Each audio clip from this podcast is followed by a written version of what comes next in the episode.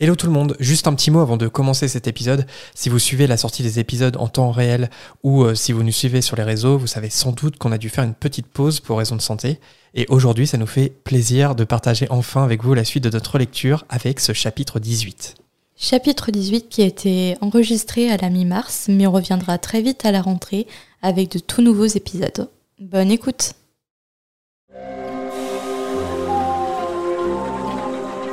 Vous êtes branchés sur la fréquence 9 3 quarts.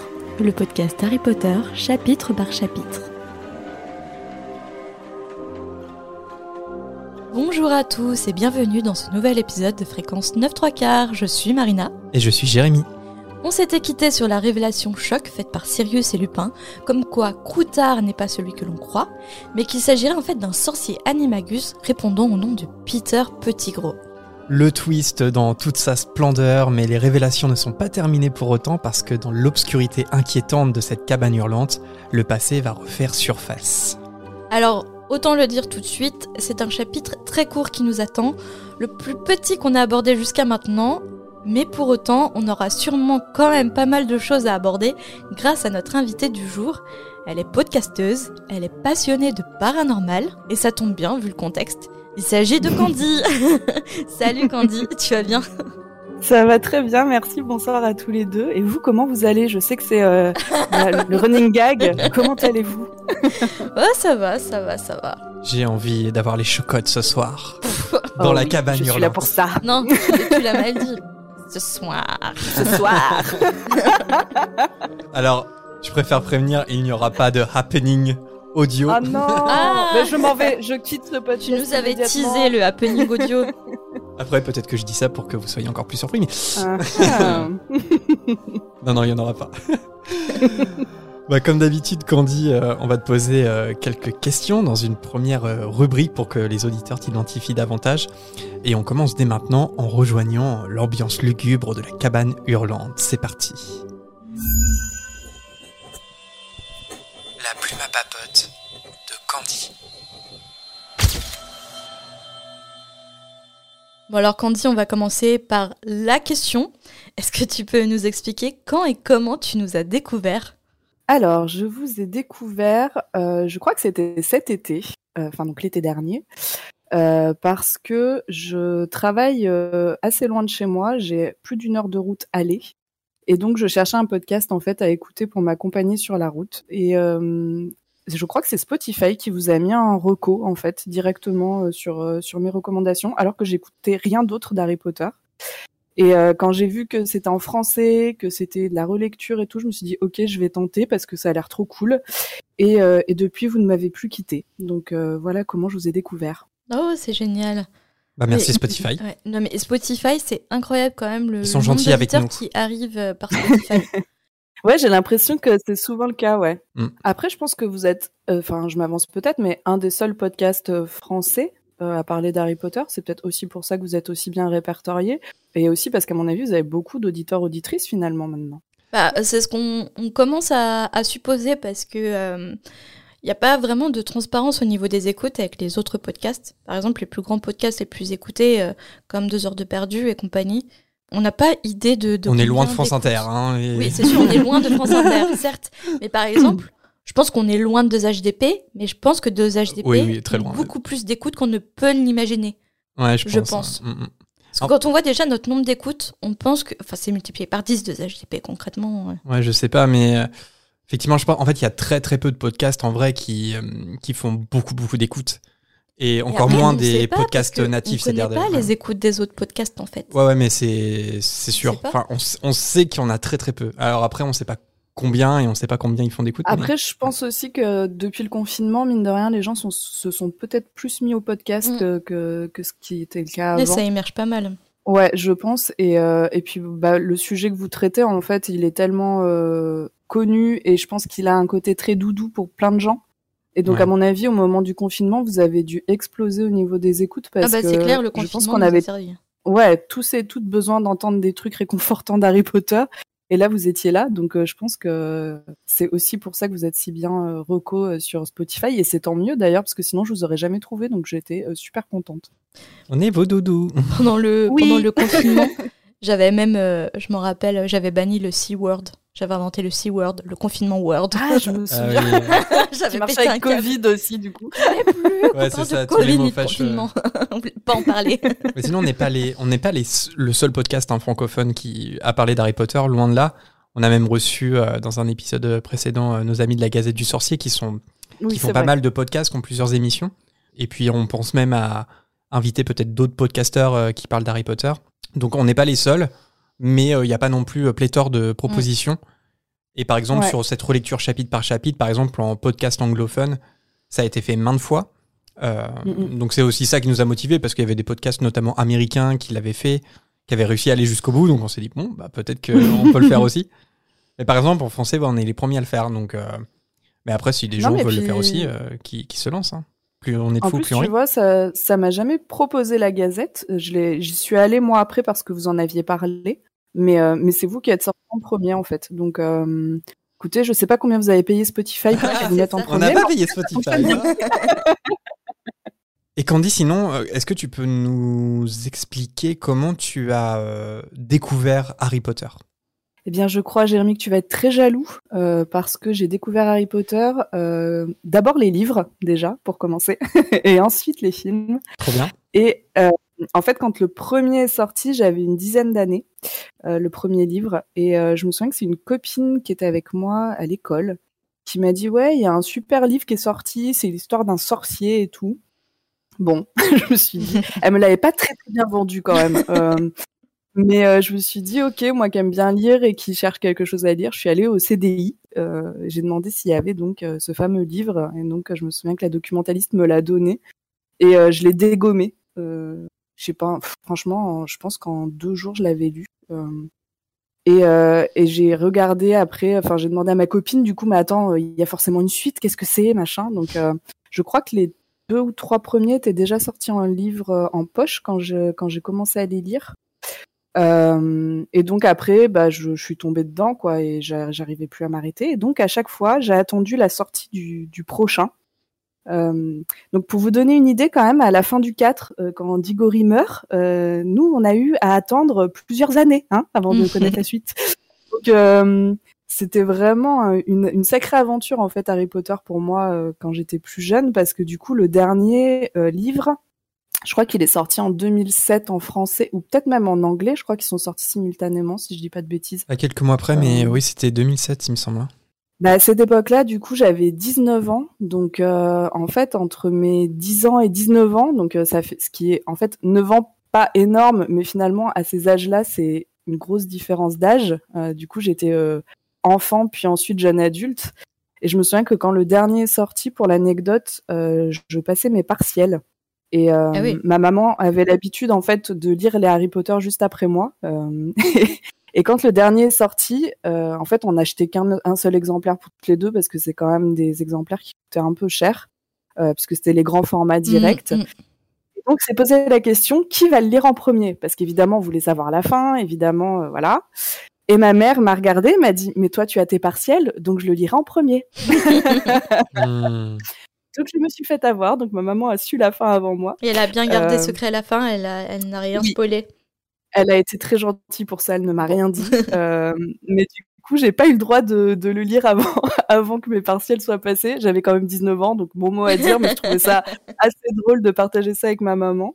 Euh, et donc voilà, moi du coup, j'ai découvert Harry Potter euh, au fil de l'eau, en fait, au fil des sorties. Et, euh, et j'ai donc découvert les films après les livres. Donc c'était, euh, enfin, je trouve, je, je, suis hyper contente en fait de l'avoir vécu dans cet ordre-là, à ces âges-là, parce qu'en fait, euh, j'avais quasiment l'âge de Harry, euh, Ron, Hermione quand je lisais les livres. Donc je pense que ça a une petite saveur un peu différente peut-être que pour des gens qui l'auraient découvert plus tard ou, plus âgés. Voilà, je pense que c'est mon petit, euh, ma petite fierté de les avoir connus au moment où c'est sorti et, euh, et d'abord les livres. Et justement, est-ce que tu as un livre préféré? Dans toute Ah, la saga alors, ça c'est difficile parce qu'en plus je ne les ai jamais relus. Euh, Ah bon En fait, euh, ouais, j'ai commencé à les relire quand j'ai commencé à vous écouter. Donc en fait, je me suis arrêtée à la fin du 3. Ok. Et, euh, et donc, je ne les ai pas relus. J'ai souvenir que j'avais beaucoup aimé le 4. euh, parce que je suis quelqu'un qui a fait beaucoup de sport et de sport en compétition. Alors je sais que vous c'est pas trop votre délire, mais euh, mais moi du coup j'ai fait beaucoup de compétitions et donc le 4 forcément euh, j'avais l'impression d'être un peu euh, moi aussi à l'école ou en compétition avec euh, cette coupe de feu, avec toutes toutes ces épreuves, etc. Euh, et puis bon bah cette fin incroyable, je sais pas si vous imaginez à 13 ans euh, lire ce plot à la fin là, ce twist de fou et se dire mon dieu, il est revenu, Cédric est mort, qu'est-ce qui va se passer, euh, voilà. Donc- c'est ça.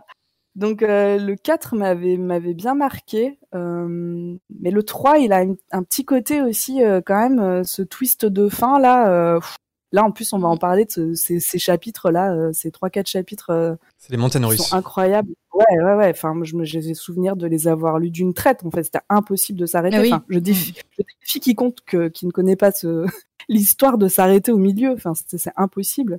Donc euh, j'ai un peu du mal à choisir, mais je dirais euh, le 3 ou le 4. Et, et tu as revu les films depuis ton Alors- premier visionnage ou c'est comme les livres, tu les as pas revus? Alors les films, si je les revois assez souvent, mais euh, c'est vrai que j'ai plutôt tendance à regarder les premiers. Je Donc sais pas si tu en as un préféré, c'est plutôt dans les premiers ou c'est par Ouais. défaut? Non, je dirais le, le 3, c'est vrai qu'il revient souvent euh, auprès de vos auditeurs et auditrices, et je comprends pourquoi, parce que la réal est Mm. assez folle, la photographie est magnifique, euh, et puis ouais, enfin, l'histoire elle est tellement folle qu'ils aient réussi à mettre ça en image, je trouve ça vraiment chouette. Après, pareil, le 4, je sais que au niveau cinématographique, il est plus controversé, mais euh, moi, j'aime bien qu'on aille un peu euh, dans des endroits où on n'est pas habitué à aller, dans Poudlard, euh, par exemple euh, le fameux lac, euh, voilà, aller voir les sirènes, etc. Je trouve que je trouve que ça avait un petit côté charmant en fait euh, de, de visiter euh, les, les alentours de l'école autrement. Euh, puis dans le 4, on a Folleuil, enfin cet acteur est incroyable, je trouve. Euh, Brendan. Gleeson. Ouais, je le trouve, euh, pff, je sais pas, il est incroyable, je trouve, ce, cet homme-là. Euh, bon, il transforme Drago en fouine. Je trouve cette scène incroyable aussi. Elle me fait sourire. Euh, et puis bon, euh, je, je, je suis désolée, mais je suis aussi de la génération Twilight et il y a Robert Pattinson, quoi. Ah non Euh, voilà, ça, ça fait un autre petit point. Mais euh, ouais, j'ai du mal à choisir entre le 3 et le 4, tant pour les livres que pour les films. Mais quand tu, dis- quand tu parlais des, des films, tu les as quand même euh, vus euh, au moment de leur sortie ou, euh, ou c'était bien après? Je pense que je les ai vus au moment de la sortie. Euh, ça, j'ai du mal à me souvenir parce que, par contre, les films, je les ai revus plusieurs fois depuis. Ouais. Et donc, euh, c'est un peu flou, en fait. Euh, Je j'arrive pas trop à, à me souvenir. Je sais que le premier fait très film de Noël, ça aussi, vous l'avez Mm. déjà dit. Euh, il est très enfantin, mais c'est aussi dû à la réalisation et puis euh, au fait que les acteurs sont très jeunes aussi. Euh, donc c'est vrai qu'il a un petit côté film de Noël, mais j'aime bien me les regarder ouais, bah, au moment de Noël en fait. C'est très Ah oui. très original hein, ce que je vais pas trop raconter. Mais euh, ouais, je les ai revus plusieurs fois, mais toujours les premiers, ils ont une pareil. Je pense que c'est un peu la Madeleine de Proust et du coup. euh, Oui, l'enfance, Ouais, c'est ça. ouais. le côté ça. Chris Columbus, maman j'ai raté l'avion, il y a Ouais. une, il y a une Ouais, espèce d'univers comme ça. ouais. Mm, mm, tout à fait. Et, sur les reliques de la mort, j'ai- regardé. Euh, ouais, c'est ça. Le livre anglais est sorti en juillet 2007 et il a fallu Ouais. attendre le mois d'octobre pour la version euh, française. Donc je pense que tu Bah, les as lus en français, donc je pense que tu étais en partiel euh, rentrée 2000 2007, c'est ça? Ouais, ça doit être ça, puisque je les ai lus en français. J'ai jamais osé m'attaquer à l'édition anglaise. Euh, Je me sens pas trop. euh, J'ai l'impression que c'est un anglais qui est assez difficile. Euh, et vu que c'est un truc que j'ai envie de lire, euh, qui me fait du bien et qui me vide la tête, Harry Potter, j'ai pas envie de me prendre la tête à les lire en anglais. Je Ouais. lis d'autres choses en anglais. Euh, donc oui, j'ai Donc lu les tu as versions françaises. réussi à attendre que la version française sorte. C'était un enfer, mais je l'ai fait. Moi j'ai pas pu, hein, je te dis. C'est à partir du 6, je pouvais plus. Et alors j'avais, je sais pas, j'avais 15 ans je crois à la sortie du 6. Et j'ai galéré, hein. j'ai détesté l'anglais. Tu m'étonnes. mais euh, ça l'a fait quand même. Et c'est bien que pour les reliques de la mort, j'étais un peu plus prêt, mais c'était quand même assez galère. J'ai- Je me souviens lire les reliques de la mort, j'ai mon et j'ai mon dictionnaire français-anglais à côté de moi, parce que Ah en ouais. plus j'étais un peu hardcore. C'était, je voulais pas genre que aucun mot ne m'échappe, alors que c'est très mauvais de faire ça quand on lit une, une Mm, langue mm, qui est mm. pas la nôtre. Mais j'étais hardcore, donc euh, je voulais vraiment passer à côté d'aucun détail. Est-ce que malgré tout, il y a Ben, des trucs que t'as mal compris? Non, non, non. en relisant la version française Le tu fais, 6 Ah. peut-être. Le 6 était peut-être un peu plus brouillon. Euh, J'avais hâte de le lire en français, mais les. Mais en fait, Dumbledore était pas mort dans sa tête. euh. Quoi? Dumbledore est mort en lisant la version française T'imagines? Le plot. Ouais, J'ai pas du tout compris ça, moi. Mais c'est pour ça que je voulais pas les lire en anglais en fait, parce que j'avais peur de passer à côté de quelque chose et de me gâcher la Mm. lecture. euh, Oui, ça peut être un, ça peut être risque, oui, c'est sûr. Ouais. Et donc euh, c'est pour ça que j'avais attendu euh, en français. Et du coup, j'ai en plus attendu que ma maman le lise, quoi. Donc euh, c'était vraiment euh, la torture jusqu'au bout. Mais euh, mais je, je regrette pas d'avoir attendu parce que je pense que j'aurais moins savouré euh, de les lire d'abord en anglais en ayant un, un niveau qui n'était pas le bon. Euh, en plus, je trouve que c'est quand même un anglais qui est difficile euh, parce que c'est euh, bah, de l'anglais jeunesse. euh, middle grade quoi et c'est vraiment l'anglais un peu littéraire qui qui je trouve est compliqué à lire donc euh, je suis contente d'avoir attendu et d'avoir patienté jusqu'à la sortie française Et, et pour finir, est-ce que tu as un personnage favori et une maison de Poudlard en particulier? Est-ce que tu as fait ton test de répartition? Alors j'ai évidemment euh, fait mon test. J'ai même fait deux fois pour être sûre. Et donc je suis Serpentard. Euh, voilà. Et je comprends un peu mieux maintenant pourquoi je suis Serpentard dans ma vie. Euh, et donc ben un bon Serpentard qui se respecte mon personnage préféré c'est Drago Malfoy. C'est vrai?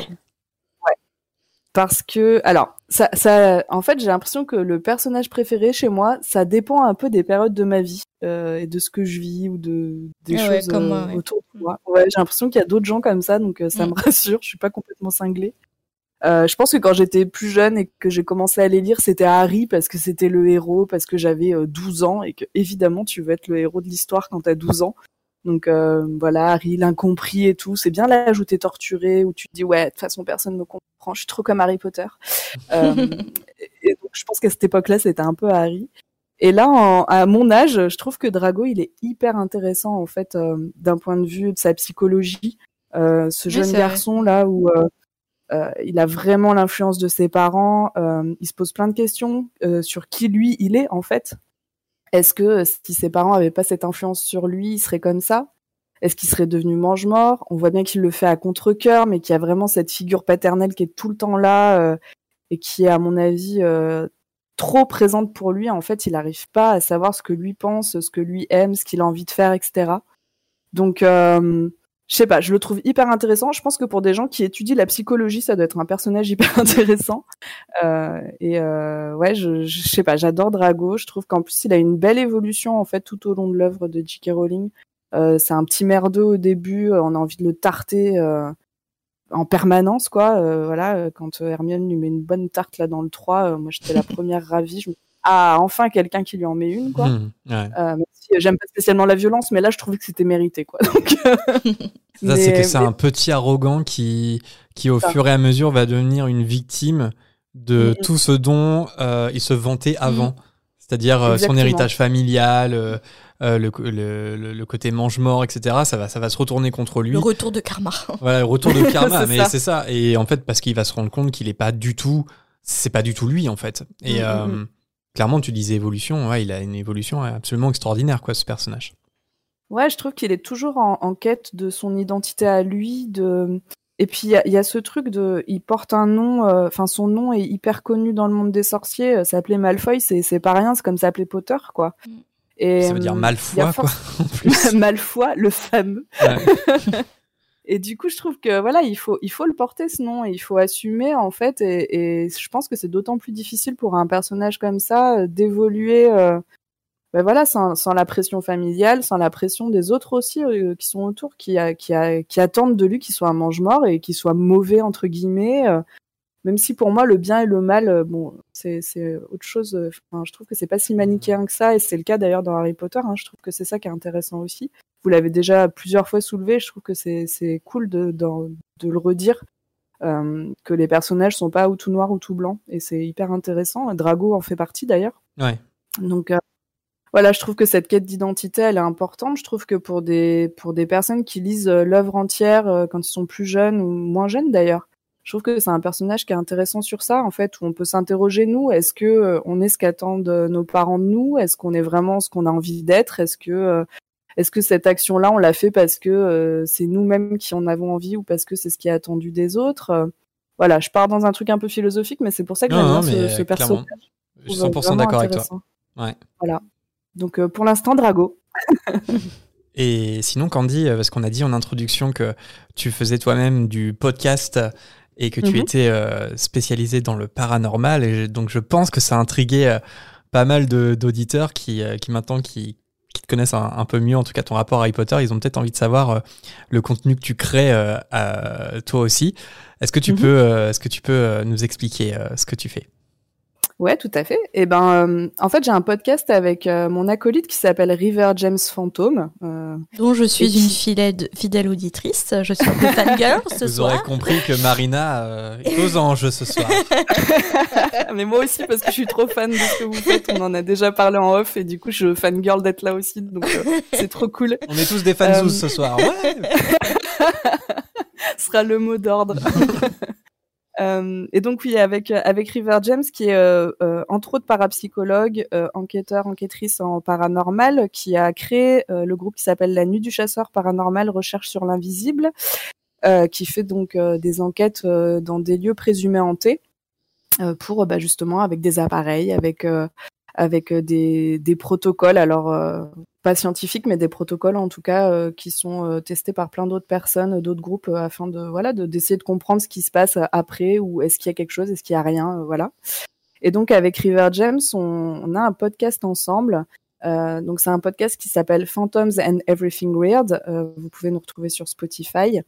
Entre autres. Et en fait, on a deux formats. Donc, on a le format Phantoms and Everything Weird où on a un sujet donné qui peut être du coup un, lieu euh, hanté. Euh, ça peut être un cryptide. Donc les cryptides, ce sont euh, tout ce qui est Bigfoot, le monstre du Loch Ness, les loups-garous, etc. et puis on a un autre format en fait qui s'appelle Never Ending Stories. Excusez-moi pour mon accent anglais absolument merveilleux. Je suis bien contente que ça soit toi qui présente tout d'abord ton podcast parce qu'au départ je me suis dit, ah si je dois prononcer le nom de ce podcast ça va être compliqué. Euh, ben voilà, du coup, je, je m'y colle, Marina. Ben, c'est ça, avec plaisir. Et donc sur ce deuxième format, en fait, on est en roue libre avec River James. Euh, on parle de choses. Euh, on n'a pas de, sujet prédéfini. En fait, on, se connecte euh, tous et toutes les deux et, euh, et, on enregistre en fait et on discute de paranormal ensemble. là, en plus, les derniers épisodes, c'est plutôt la discussion a plutôt tourné autour de choses qui nous arrivent à tous et toutes les deux. Euh, parce que euh, River James a euh, alors je sais qu'elle aime pas dire ça, mais un peu de clairvoyance et de clairaudience. donc voit et entend des choses que les autres ne voient pas et n'entendent pas. Et donc elle vit des trucs assez fous. Et, et moi j'ai un petit peu aussi ça. je, je m'interroge beaucoup en fait sur ce que j'entends et ce que je peux voir. Et donc on en discute ensemble. Euh, et on parle de paranormal, euh, voilà, sans, sans tout en, en, dérivant beaucoup hein, sur sur d'autres sujets. Euh, mais voilà, on a, on a créé ces deux formats exprès parce que comme ça, on a un format qui est plus cadré, donc qui est Phantoms and Everything Weird, où on parle vraiment de quelque chose de ciblé. Et puis Never Ending Stories, où on peut partir un peu dans tous les sens, euh, toujours euh, sur le sujet du paranormal, mais voilà, en plus vaste. Et donc, on peut aussi parler de, de choses plus personnelles. Et, et c'est hyper intéressant parce que du coup, on a le retour aussi d'auditeurs et d'auditrices sur ce qu'on vit. Et donc, on a des témoignages. Vous avez votre volière tout à fait. Notre maison hantée. euh, et donc, euh, c'est hyper intéressant, en, fait, après d'en discuter aussi. Et on a une chaîne Twitch parce qu'on va faire des lives, euh, justement, sur le format Neverending Stories pour pouvoir, en fait, euh, bah, échanger en direct avec le chat, ce qui peut amener, nourrir, en fait, la discussion. Et on trouvait ça intéressant. Donc, dès qu'on va pouvoir, là, on n'a pas eu le temps de se caler tous et toutes les deux, mais dès qu'on le peut, on va se mettre en live sur Twitch pour que les gens puissent en plus échanger en direct avec nous. C'était une très longue présentation. en tout cas, merci, euh, merci Candy. Et puis, euh, si ça intéresse les auditeurs, euh, on mettra, on mettra. Allez écouter, c'est très très sympathique. Ouais, c'est très sympathique. On mettra les quelques liens, quelques portes au loin en description pour vous téléporter directement dans l'univers paranormal de Candy et River James. Et, et voilà, n'hésitez pas à vous lancer, même si c'est pas trop votre truc. et bah, bah, il est jamais trop tard aussi. C'est pas Marina qui vous dira le contraire. ah, moi, j'ai toujours été passionnée par ça. Après, c'est ce que je vous disais en off. Euh, je, je, sais qu'il y a des auditeurs et auditrices ah très très jeunes mm. qui écoutent euh, Fréquence 9 3 quarts. Alors, je vous dis pas de pas aller écouter parce que je pense que ça peut être intéressant à tout âge. Euh, simplement, sachez que voilà, on, on parle de sujets euh, un peu euh, qui peuvent parfois faire peur à des gens euh, ou qui peuvent euh, voilà vous, vous déranger. Donc euh, soyez prudents si c'est des sujets qui vous font peur ou qui, qui vous inquiètent ou que vous sentez pas d'écouter ça maintenant. euh, voilà, Euh, voilà, protégez-vous de ça aussi. Euh, après, euh, voilà, il n'y a pas de, il y a, il y a rien de, comment dire, Euh, il n'y a pas de screamer, il y a rien qui fait peur euh, dans dans le dans la production du, du podcast. Ce Mais on soir. aborde des Ça, c'est chez nous, en fait, hein, les screamers. Hein. C'est vrai qu'on a voilà, les, les Même pour le spécial. Halloween, Peur au chat. notre épisode spécial Halloween, il a, il a pas mis, enfin, il a Ouais, mis les gens a, un peu il a mal. fait peur au. C'est nous, et là, pour le coup, nous, on n'a pas trop pensé aux jeunes auditeurs quand on l'a fait. Mais c'est vrai que vous avez fait creepypasta et tout en plus. Ouais, ouais, donc, ouais. euh, ouais, ouais. Donc euh, voilà, enfin même euh, les moins jeunes auditeurs et auditrices, hein, je sais qu'il y a des personnes, euh, moi je connais des gens qui sont des amis et qui, qui d'ailleurs écoutent Fréquence 9 3 quarts, je leur fais un coucou, ils savent qui c'est, euh, qui m'ont dit je n'écouterai jamais ton podcast parce que euh, parce que c'est un sujet qui, ce sont des sujets que, qui me trigger et qui me font peur, donc je ne l'écouterai pas et je le prends pas mal. Donc juste voilà un petit euh, un petit euh, warning si vraiment c'est des sujets qui vous qui voilà il y a, y a rien de fou mais euh, mais je préviens quand même D'accord. Merci de, de la précision parce que on a oublié de le faire. après je sais pas Marina qui voilà qui a écouté peut-être qu'elle pourra euh, si, si vous n'êtes pas trop sûr ou même si à vous au cas où. Je suis voilà un peu ouais, une po- foussard, donc euh, demandez au voilà cas où et je vous la, la question Après une présentation copieuse, quoique digeste, on va passer au chapitre. Harry Potter et le prisonnier d'Azkaban. Chapitre 18. Lunar, queue de verre, patte molle et corne drue. De la folie. C'est la première pensée qui vient à l'esprit quand Sirius révèle que Croutard n'est nul autre que Peter Pettigrew. Pour Harry, Peter est la victime de meurtre que Sirius a perpétré il y a 12 ans. Mais Sirius lui dit que Peter a réussi à se jouer de lui à cette époque, mais que cela ne se reproduira pas. Sur ces mots, il se jette sur Croutard, mais ce qu'il réussit à faire, c'est juste de tomber sur la pauvre jambe cassée de Ron. Lupin s'interpose entre Sirius et Croutard. Ils doivent raconter la vérité sur ce qui s'est passé il y a une dizaine d'années, et surtout, ils doivent la vérité à Harry. Sirius se laisse convaincre sans quitter le rat des yeux qui tente de s'échapper à tout prix des mains de Ron qui n'était plus que griffure et morsure. Lupin commence son récit en avouant que lui aussi, il pensait que Peter Pettigrew avait été tué par Sirius jusqu'au moment où il l'a aperçu sur la carte du maraudeur, et selon lui, la carte ne ment jamais. La carte ne mange jamais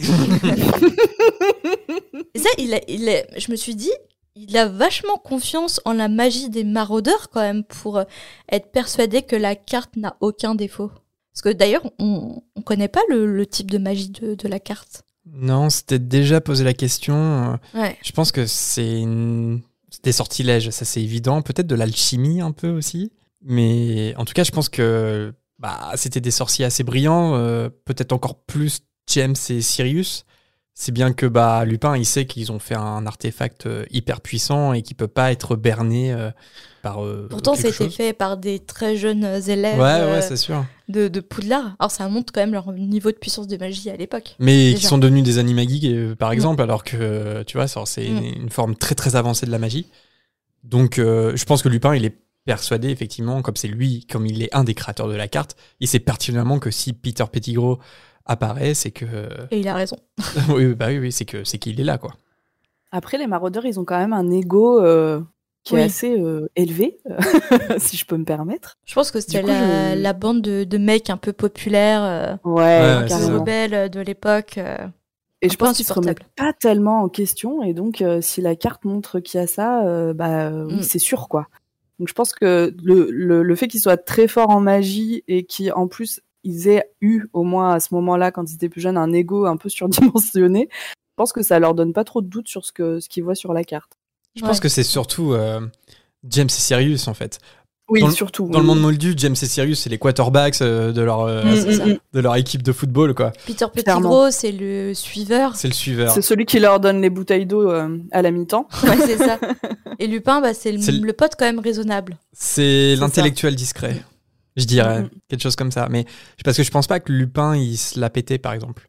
Non, je pense pas, mais d'ailleurs, je trouve ça bizarre qu'il soit aussi ami avec deux personnes qui, qui ce, cette euh, mentalité-là, Mm. en fait. euh, c'est, mais euh, du coup, bon, c'est aussi euh, les, les opposés qui s'attirent en amitié, etc. hein, c'est aussi ça qui fait la richesse d'un groupe. Mais c'est vrai que je pense qu'ils étaient quand même hyper différents euh, tous quand ils étaient plus jeunes, euh, donc c'est un peu, euh, un peu surprenant qu'ils soient devenus aussi amis, euh, même si du coup c'est cool parce que ça a créé les maraudeurs. Ouais, c'est ça. Mais je pense que la lycanthropie, c'est ça qu'on dit? Ouais. Je pense que Ouais. la lycanthropie de, de Lupin, ça a joué beaucoup parce que Lupin, il devait être un peu plus réservé, etc.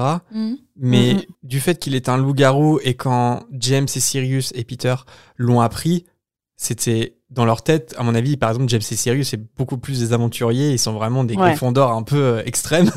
Et ils se sont dit, waouh, mais non seulement on va pas te laisser tomber, mais en plus on va vivre des aventures de Ouais. dingue, tu vas voir. Et je pense que ça, ça a peut-être, je sais pas comment dire, euh, Renforcer leur renf- amitié. ouais, ouais, Mm. je pense. C'est possible.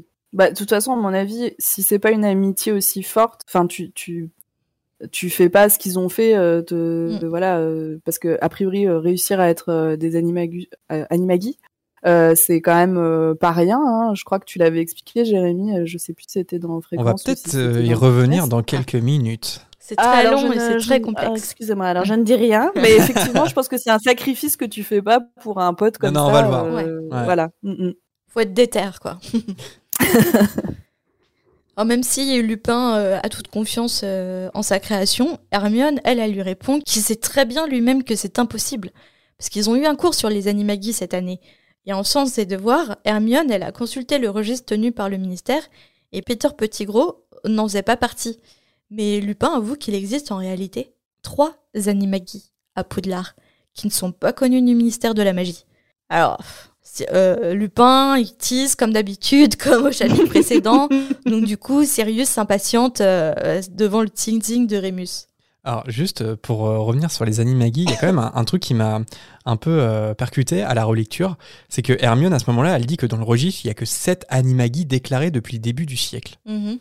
Alors, déjà, je me suis demandé, est-ce que c'est 7 animagis au Royaume-Uni ou partout dans le monde Et même Mmh. si c'est au Royaume-Uni, c'est quand même extrêmement peu, non? Enfin, je veux dire, 7 animagis, euh, même dans le Mais t'as vu Royaume-Uni. le processus? Tu vas en Oui, oui. parler, je suppose. C'est sûr. super long. Mais quand tu vois Bah, à que. mon avis, ils savent pas tout. C'est pas possible. Bah ouais, quand tu vois que trois lycéens, trois lycéens en, tro- en, quel- en quelques années, ils, a- ils ont réussi à le devenir. Trois hein, sur sept, peut-être dans le pays tout entier. C'est euh, c'est quasiment la moitié Dont déjà. McGonagall. Enfin, tu vois. Ouais, ouais. Alors, donc en fait, je me, je, euh, je me demande, parce que même si ça ne concerne que le Royaume-Uni par exemple, est-ce que la plupart des animagis sont pas clandestins en fait? Et Mm. ils sont pas déclarés Parce que je pense qu'il y en a beaucoup Comme plus ça, ils que. peuvent. euh, Après, est-ce que t'as pas des. hum, Comment dire? Des euh, motivations un peu euh, mauvaises quand tu veux te cacher en tant Mm. qu'animagi Parce que le registre, ça permet en fait de, de reconnaître euh, les, les Bah, gens les sous forme euh, animale, en fait, Ouais. c'est ça, ouais. Leurs signes particuliers, en quelle forme ils sont, etc.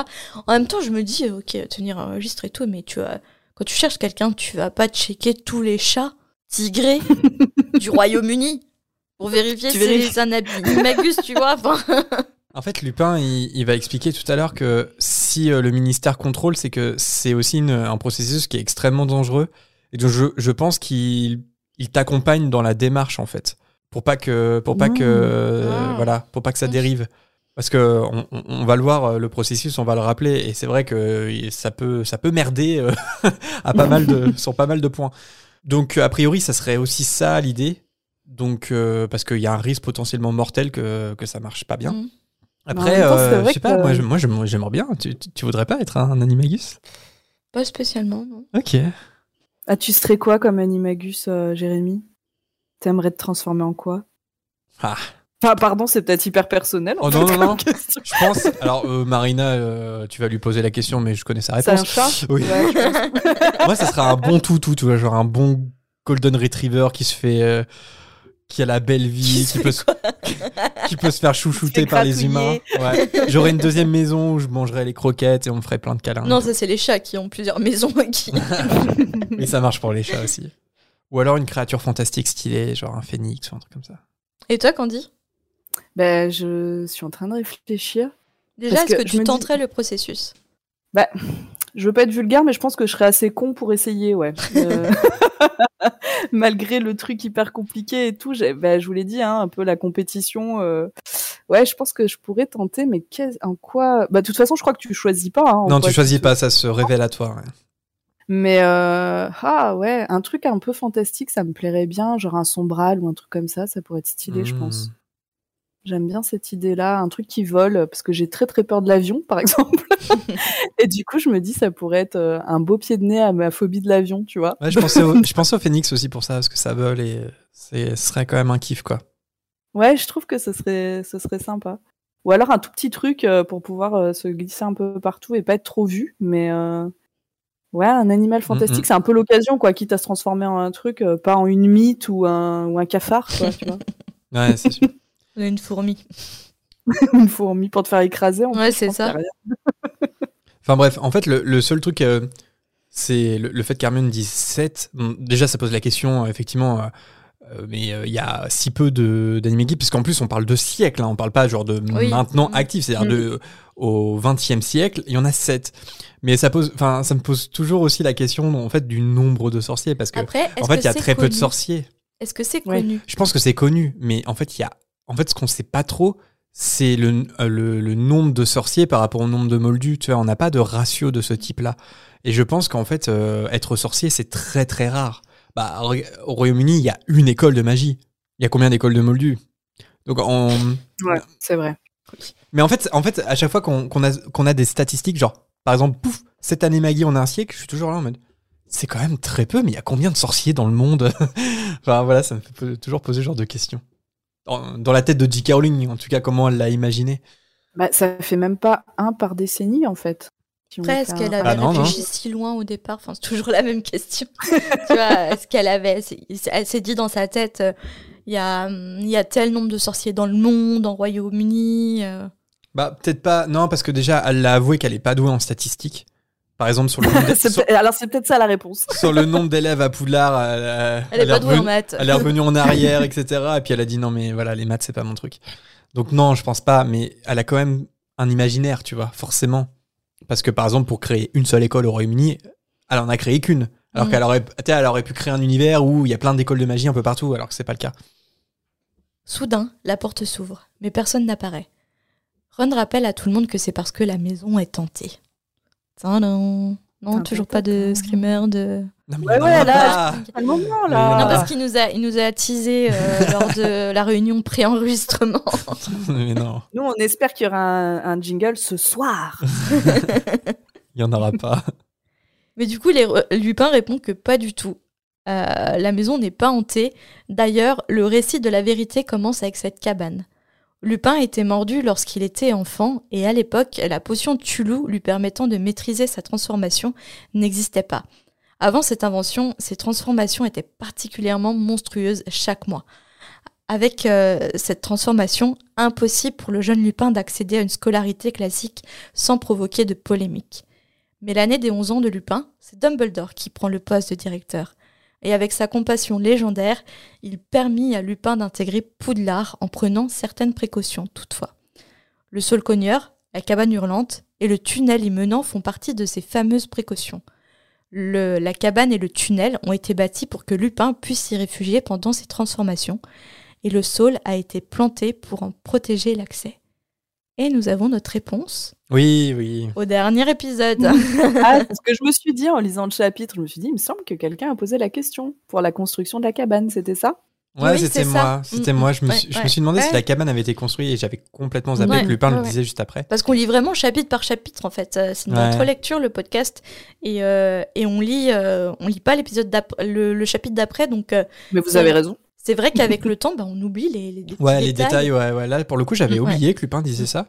En fait, c'est vrai que c'est une maison hantée, mais qui est en fait assez jeune. En tout cas, euh, pour le village de Préolard, je pense que c'est peut-être la maison la plus récente. La, oui, la plus récente euh, du village, et pourtant c'est la maison hantée du village, mais voilà. c'est ça qui est bizarre, parce que quel âge il aurait Lupin là? Il a quoi, une quarantaine Bah non, si, une quarantaine d'années? 45 ans, quelque chose comme ça, au moment où on est là?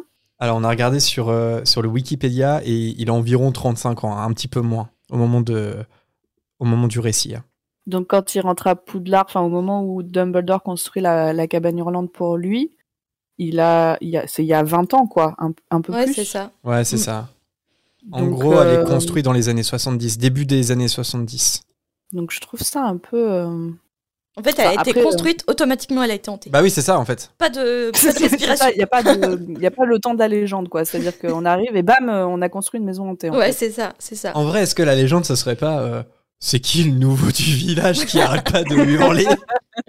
C'est qui cette espèce de taré qui vient d'emménager derrière la barrière Mais d'ailleurs, est-ce que la construction, vous pensez qu'elle est faite euh, à la moldue entre guillemets, ou est-ce que genre euh, il y a une maison qui, est-ce qu'il y a du BTP chez les sorciers, Ah ou ouais, est-ce très que, bonne question. euh, ou est-ce que c'est euh, un sort et bam, t'as une maison? Mais je crois que dans la première saison, on avait euh, abordé les métiers euh, moldus qui existeraient dans le métier de, dans le monde de la magie. Bah après, euh, je pense que la magie quand même là pour faciliter quand même. C'est-à-dire que la, la maçonnerie dans le monde de- des moldus, c'est quand même pénible. Et on le voit bien, par exemple, euh, le terrier.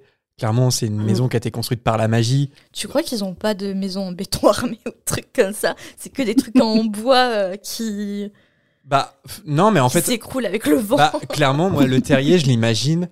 J'imagine que la maison tient grâce à la magie. C'est-à-dire que dans le monde des moldus, tu pourrais pas construire cette maison-là, mais avec la magie, en fait, c'est très safe et ça tient.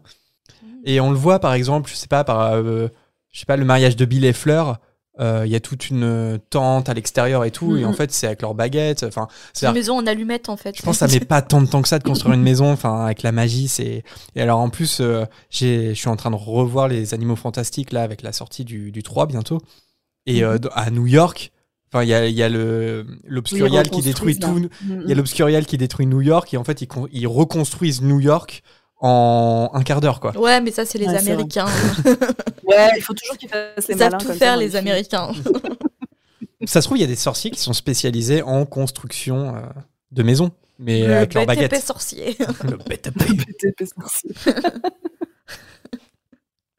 Alors pour revenir au chapitre, euh, Lupin explique que ces transformations étaient terribles à l'époque. Il se mordait lui-même et les villageois de Préolard entendaient ses cris, pensant alors que la maison était hantée. Ça fait, m'a fait trop de la peine quand même en imaginant euh, Lupin C'est horrible. qui est si gentil, si doux et, et devoir se mordre lui-même. Enfin, c'est, c'est horrible.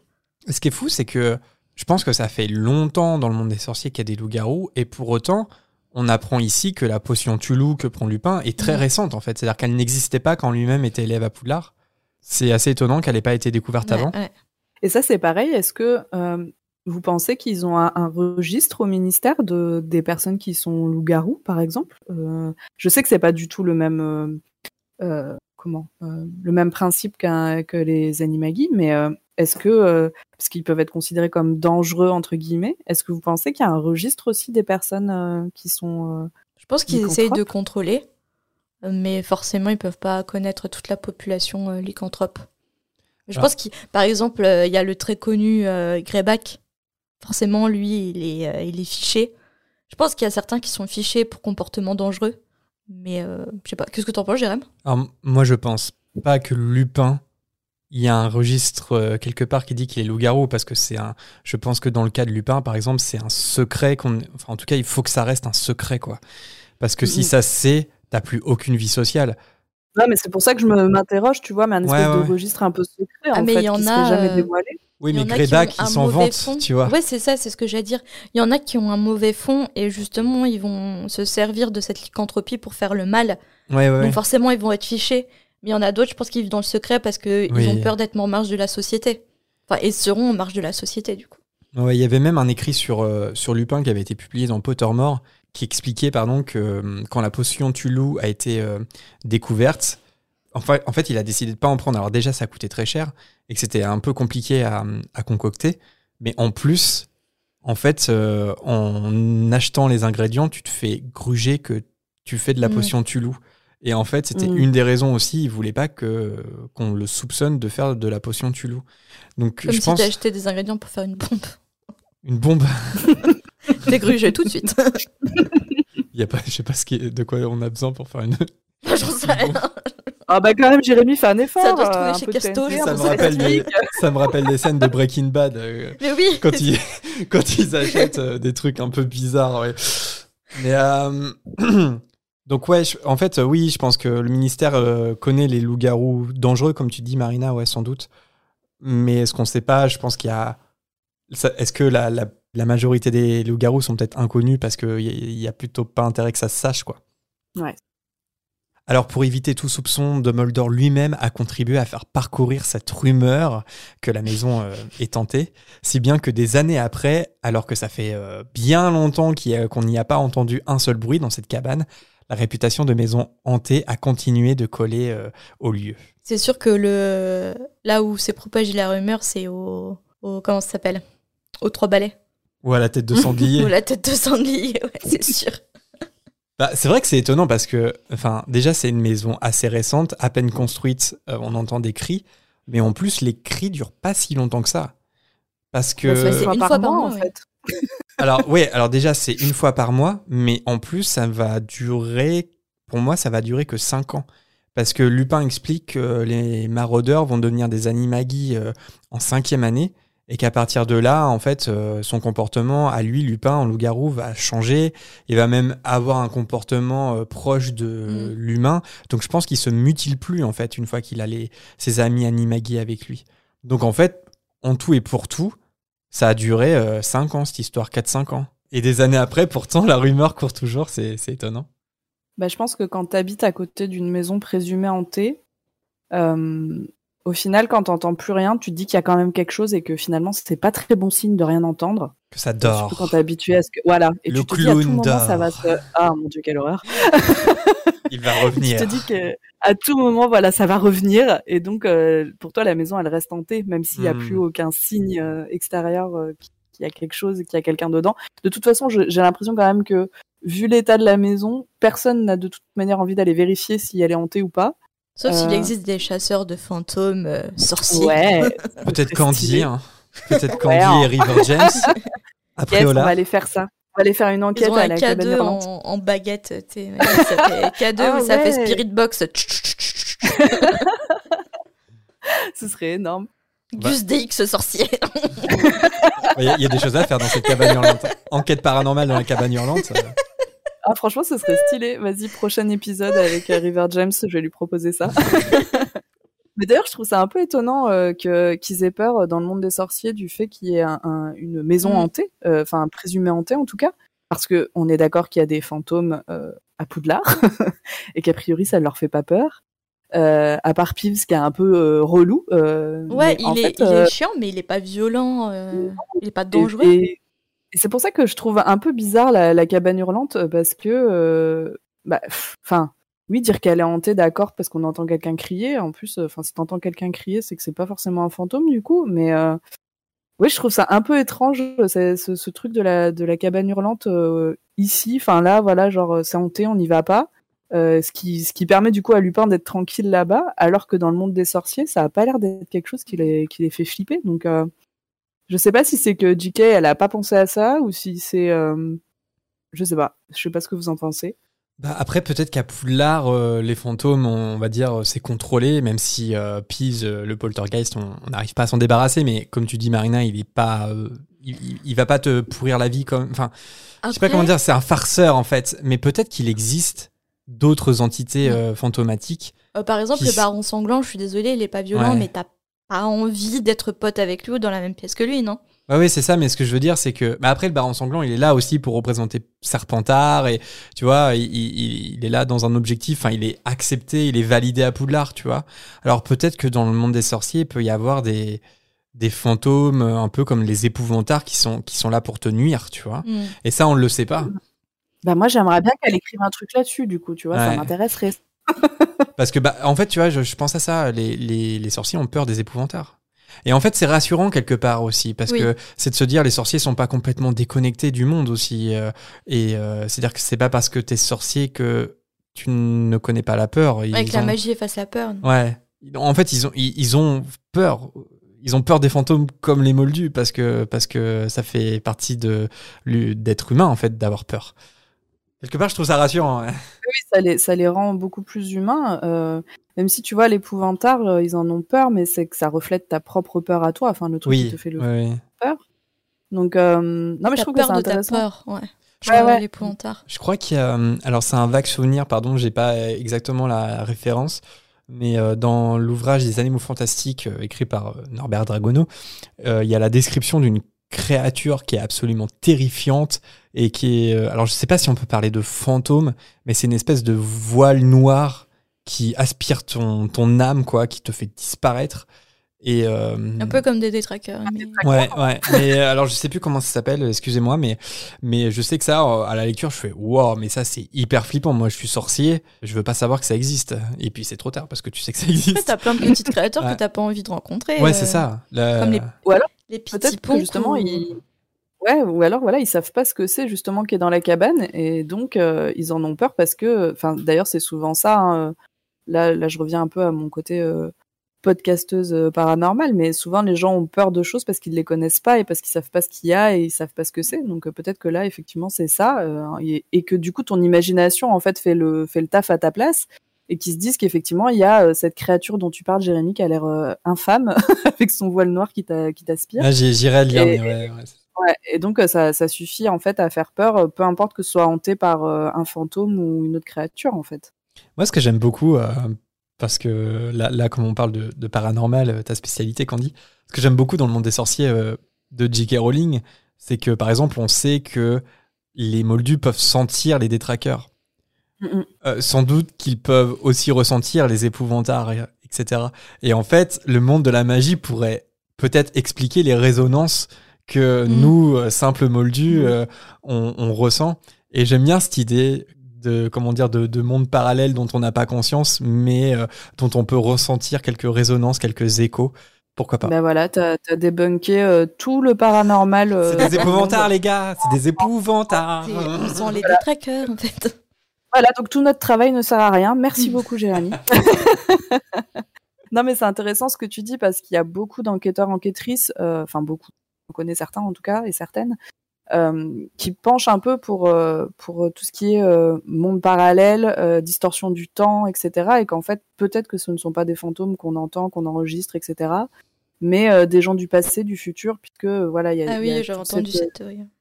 toute cette euh, histoire de distorsion du temps qui est assez euh, étudiée par des scientifiques et que je trouve hyper intéressante, euh, qui donc pourrait peut-être prouver que c'est pas des fantômes mais que ce sont des gens à une autre époque. Donc je trouve que c'est intéressant ce que tu dis aussi euh, sur un espèce de monde parallèle, un monde magique euh, qui, euh, qui existerait et qu'on qu'on pourrait percevoir par moment euh, selon sa sensibilité. Ou euh, c'est hyper intéressant. Ça pourrait être ça. Hein. En tout cas, c'est ce que c'est ce que J.K. Rowling a l'air de reprocher aux moldus, Mhm. c'est de pas être assez attentif, de pas À assez ouais. ressentir les choses autour d'eux. Euh, on est on est tellement aveugle qu'on voit même pas qu'il y a des sorciers qui traversent une barrière dans une gare. Donc peut-être que peut-être que euh, on- il Mhm. faut être attentif et il faut euh, être à l'écoute de, de, de tout ce qui peut résonner autour de nous, hein, peut-être. C'est vrai que chez JK, on, on- les moldus passent un peu pour des abrutis. hein. C'est clair que pas les les, les, les humains les plus évolués. eff- Effectivement, tu as raison. Alors, en dehors des, des nuits de pleine lune, Lupin raconte qu'il adorait sa vie à Poudlard grâce à ses amis Sirius, Peter et James, bien sûr. Tous trois se sont vite rendus compte que Lupin disparaissait à chaque pleine lune, et comme Hermione, ils ont bientôt découvert son secret. Mais euh, contrairement à ce que Lupin craignait, ses amis ne l'ont pas abandonné, mais au contraire, ils ont décidé de devenir des animagis pour lui porter compagnie pendant les nuits de pleine lune. Je crois que c'est ma backstory euh, préférée dans Harry Potter, les, les maraudeurs, quoi. Mm. C'est-à-dire les, les, les amis, qui, les trois amis qui apprennent que, que leur pote, c'est un loup-garou qui décide de devenir un animagi, euh, leur, euh, leur succès à Poudlard, leur rivalité avec Severus Rogue, etc. Je trouve que ça serait... Alors, il y, a- il y a eu des fan-films, euh, je crois, de fait là-dessus, beaucoup de fanfiction, bien sûr. Mais je trouve que ça ferait une super série. Si- si- S'il y a une série à développer euh, sur un format assez court, pour, ça serait assez stylé quand même, les maraudeurs, je trouve. Mm, Carrément. En tout, Sirius, James et Peter ont mis trois ans à parvenir à devenir des animagis non déclarés, et donc ils ont réussi au moment de leur cinquième année, comme on le disait. James et Sirius étaient des sorciers brillants, donc ça a été pour eux, mais ils ont dû aider Peter pour qu'il y parvienne euh, lui aussi. Lupin explique que c'est un processus complexe et très dangereux, et que c'est pour ça que le ministère contrôle les animagis. Alors, on, l'a un petit peu teasé tout à l'heure, donc euh, on en avait déjà parlé à la fréquence, euh, il me semble, mais je trouvais que c'était pas mal de, refaire un petit rappel quand même sur le processus de transformation en animagus. Alors, dans un article euh, sur Pottermore qui a été euh, aussi publié dans le e-book Nouvelle de Poudlard, Héroïsme, Tribulation et Passe-temps dangereux, on a appris euh, les différentes étapes hein, pour devenir un animagus et on a compris pourquoi Lupin dit que c'est particulièrement complexe, vous allez le voir. Alors, je cite le, le Wikipédia Harry Potter qui a traduit tout ça, donc chapeau, enfin merci à eux pour, pour ça, et donc, euh, et donc euh, je les cite. En tout, il y a 10 étapes. Il me semble qu'on avait, qu'on avait listé les, ces 10 étapes, je sais plus quand exactement dans la fréquence, mais c'est un épisode assez ancien. Mais bon, ça fait, euh, ça fait toujours plaisir de, de les redire.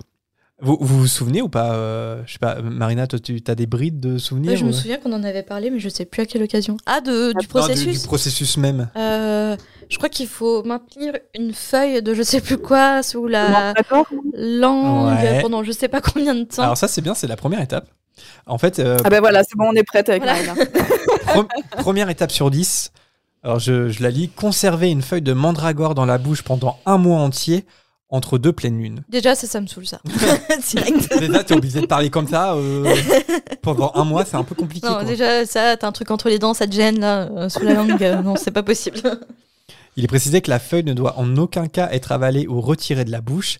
Si la feuille est extraite de la bouche, le processus doit être repris à zéro. tu fais comment pour manger son. avec la mastication et C'est tout compliqué. Peut-être sous la langue, hein. Ouais. tu la gardes sous la langue. Ah, mais même sous la langue, tu vois, que, je sais pas, j'essaie d'imaginer. Allez, on fait un concept YouTube. Je garde une feuille de mandragore pendant un mois dans la bouche. ça tourne mal. Ça tourne mal. La quatrième étape va vous surprendre. c'est ça. L'étape numéro 2, parce que ça, ce n'est que l'étape numéro 1 sur 10, hein, vous allez voir, ça se corse. Étape numéro 2. Ensuite, à la pleine lune, retirez la feuille et placez-la baignée de salive dans une petite fiole en cristal exposée au clair de lune. Si le ciel est nuageux cette nuit-là, il vous faudra trouver une nouvelle feuille de mandragore et renouveler l'expérience. Donc, oui, même bien, si bien t'as sûr, réussi, toujours plus. donc même si t'as réussi, mais que euh, alors attends, c'est quoi Non, mais parlons Au- statistiques. Là, sur tous les, les mecs du Royaume-Uni, franchement, combien décident d'abandonner à la première étape déjà? Aussi, c'est par élimination. À la, à la fin, je veux bien croire qu'en un siècle, il n'y en ait que 7 qui ont voulu faire ça. Le truc, c'est Colanta, c'est les Eh oui. à C'est ça. Koh-Lanta, quoi.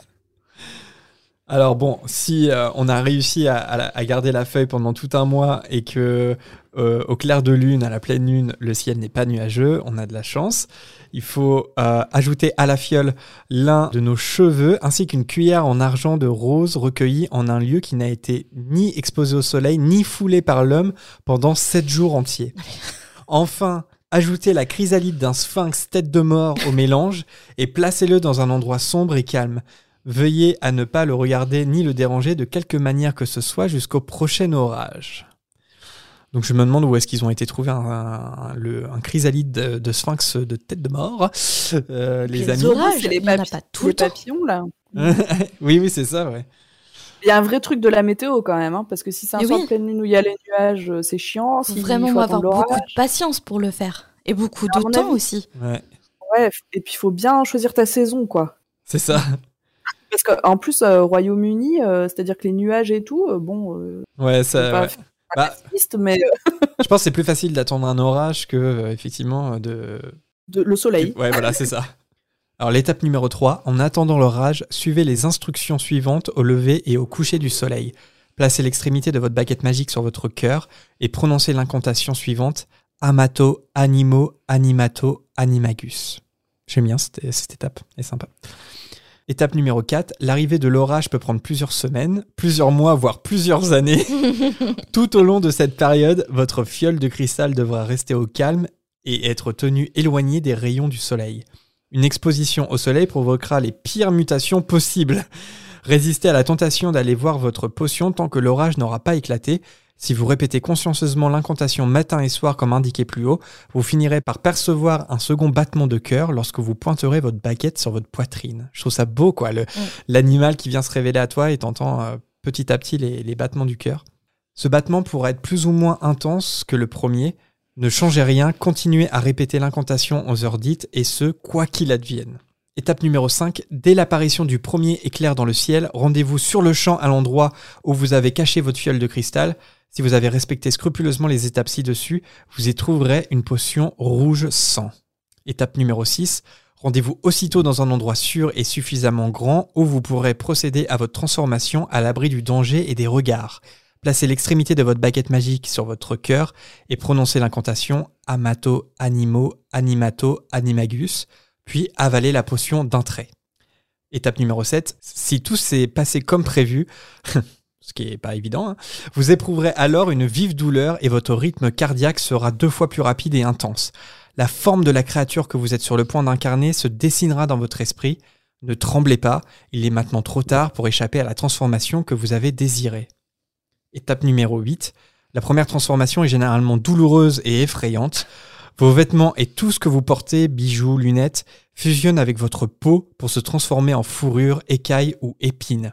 Gardez votre calme, sous peine de voir votre instinct animal prendre le dessus et de faire quelque chose de stupide, comme tenter de bondir au travers d'une fenêtre ou foncer tête baissée dans un mur par exemple.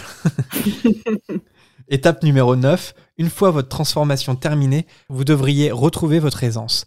Nous vous recommandons vivement de ramasser votre baguette pour la mettre en, en, un lieu sûr, dans un endroit où vous pourrez la retrouver facilement en reprenant forme humaine. Étape numéro 10.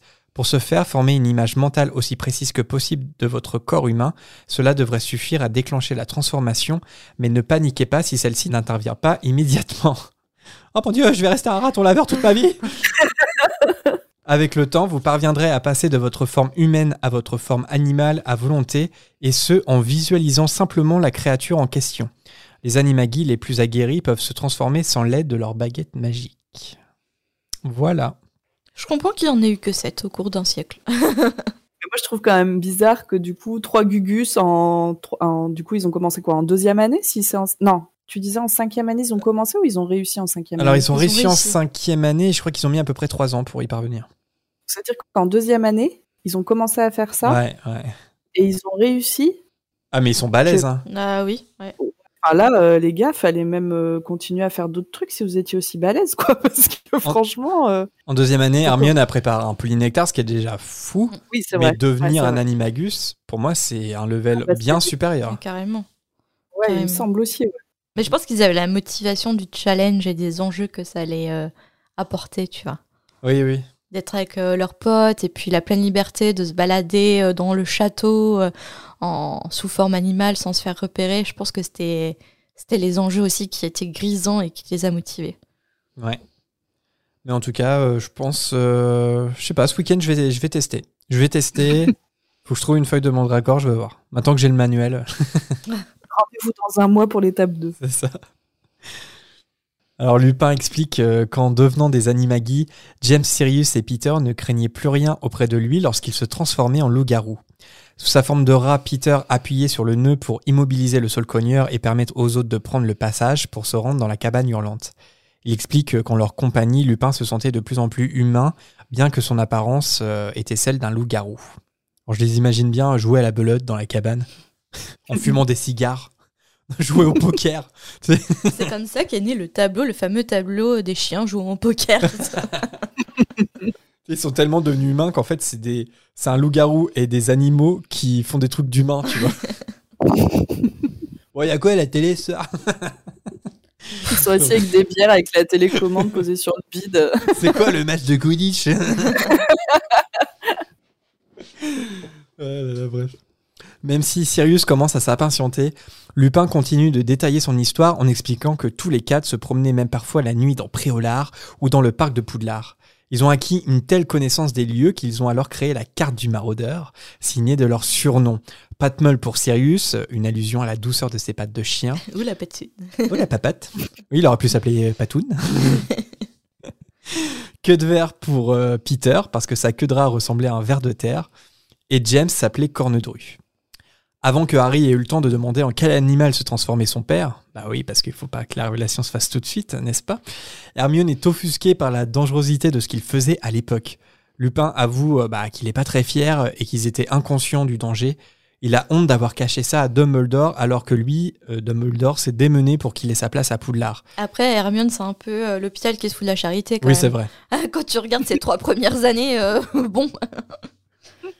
Mais encore, ouais, c'est vrai. Mais peut-être que là, en fait, Hermione, quand elle le fait, elle le fait pour une juste cause. Par exemple, quand elle, euh, quand, quand elle fait du polynectar, elle le fait pour confirmer ou non si Malfeuille est euh, l'héritier de Serpentard euh, qui est en train de, de vouloir tuer. euh, Mais eux, ils l'ont fait pour au nom de l'amitié. Ouais, mais tu vois ce que je veux dire Ah, Mais Hermione, elle fonctionne beaucoup pour l'amitié aussi. hein. Ouais, ouais, ouais. Si elle accompagnait Harry dans toutes ses aventures, c'est une question d'amitié aussi.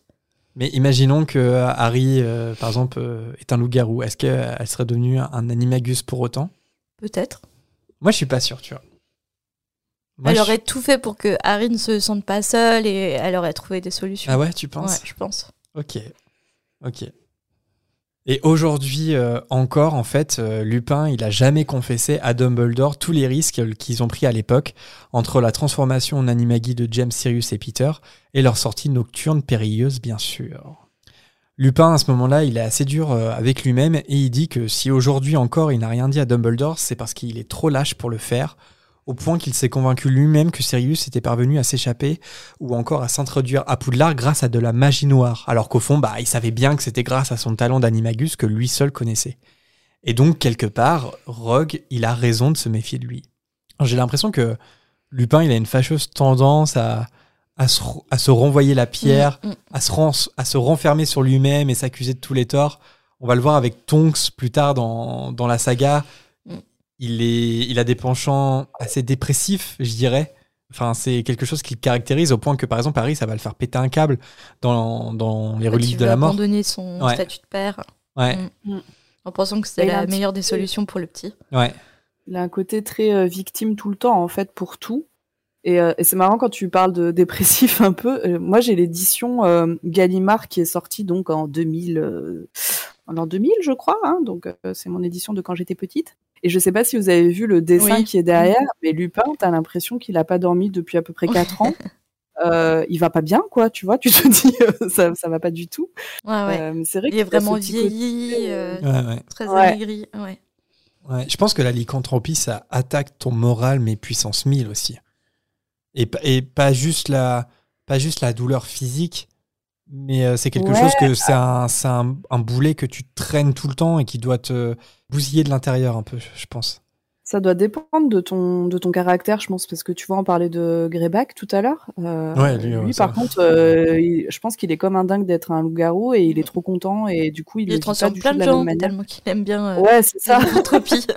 c'est une vraie saloperie, alors que je pense que Lupin, c'est c'est un vrai torturé, quoi. hein. Mais c'est il ça. se dit, euh, ouais, ouais, et je pense qu'il y pense tout le temps, euh, il lâche jamais le truc. euh, et, et en fait, il se renferme dans, dans ce truc-là. Et tu vois, là-dessus aussi, enfin, sur euh, la psychologie des personnages, Lupin, je trouve qu'il est hyper intéressant là-dessus aussi, quoi.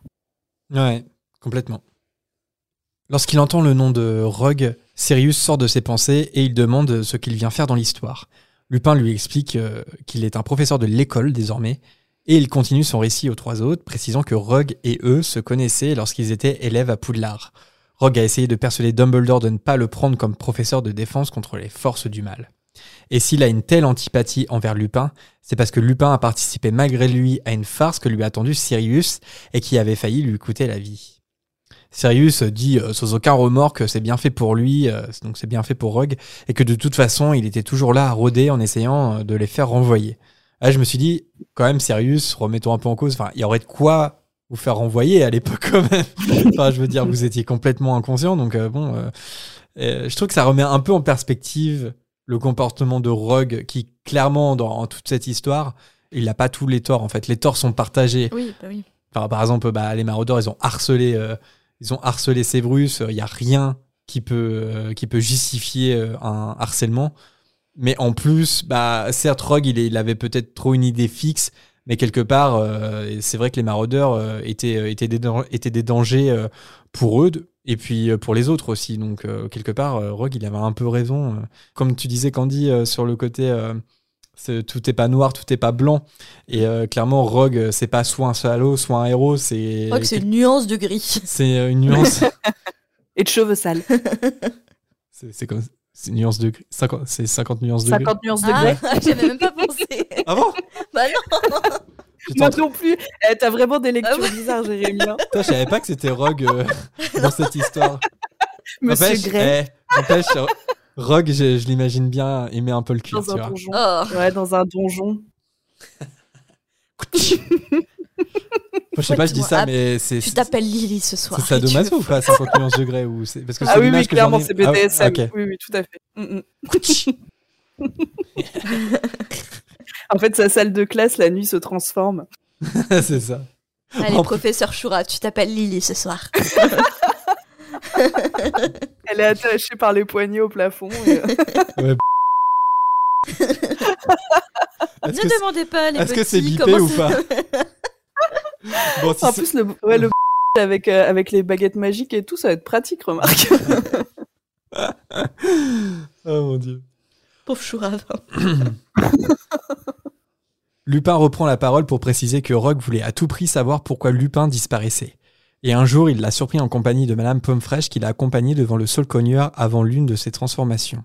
Et Sirius s'est dit que ça pouvait être marrant d'expliquer à Rogue comment entrer dans le passage secret. Et donc Rogue est parvenu jusqu'à la cabane et il s'est retrouvé évidemment nez à nez avec un loup-garou complètement enragé. Mais heureusement, James, qui était au courant du prank de Sirius, il a sauvé in extremis Rogue et Dumbledore, euh, après coup, euh, a fait promettre à Rogue de ne jamais révéler le secret de Lupin loup-garou à personne. Et là, ça fait allusion ici à ce que Dumbledore racontait à Harry, je crois, à la fin du, du premier tome, comme quoi si Rogue détestait son père, c'est parce qu'il lui a sauvé la vie. Mm. Et donc, euh, encore une belle anticipation ici, encore de la part de, de l'autrice. Et puis, on peut se rappeler aussi, par exemple, que Sirius est cité euh, dès les premières pages du, du premier tome. Et ça, c'est quand même assez, assez cool. Alors, Harry euh, demande à Lupin si c'est pour ça que Rogue euh, ne l'aime pas, si c'est parce que bah, il croit que, qu'il a été complice dans cette histoire. Et là, une voix glaciale lui répond que c'est tout à fait exact. Mais ce n'est évidemment pas la voix de Lupin, c'est Rogue en personne qui se débarrasse de la cape d'invisibilité et qui pointe sa baguette droit sur Lupin. Tadam. Ta ta ta ta.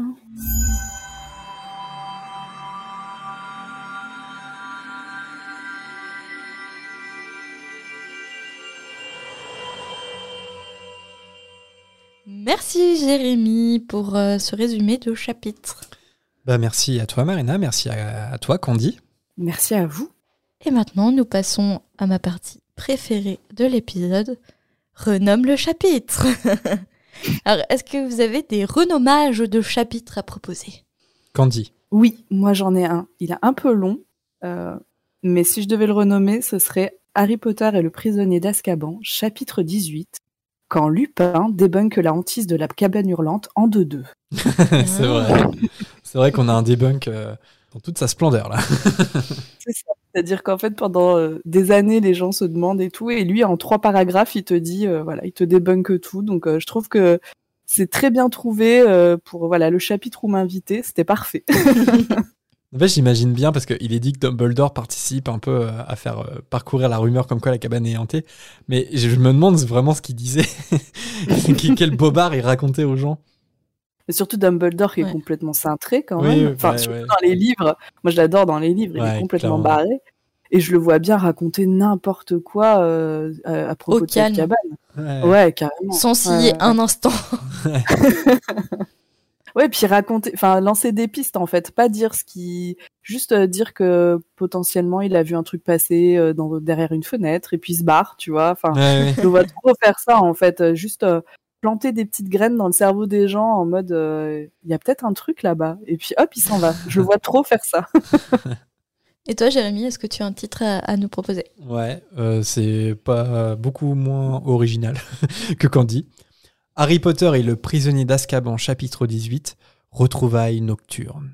Oh, Ouais, nocturne. Ah, je voulais le Oh faire non, mais j'ai j'ai pas raté. osé. bah ouais. Ah, j'ai raté là, ça Oh non, Ah, je suis deg C'était l'idée du siècle, tu viens de l'avoir là? Oui. Ah Tu vas être obligé de me mettre la musique en plus. Harry, faut que je te parle.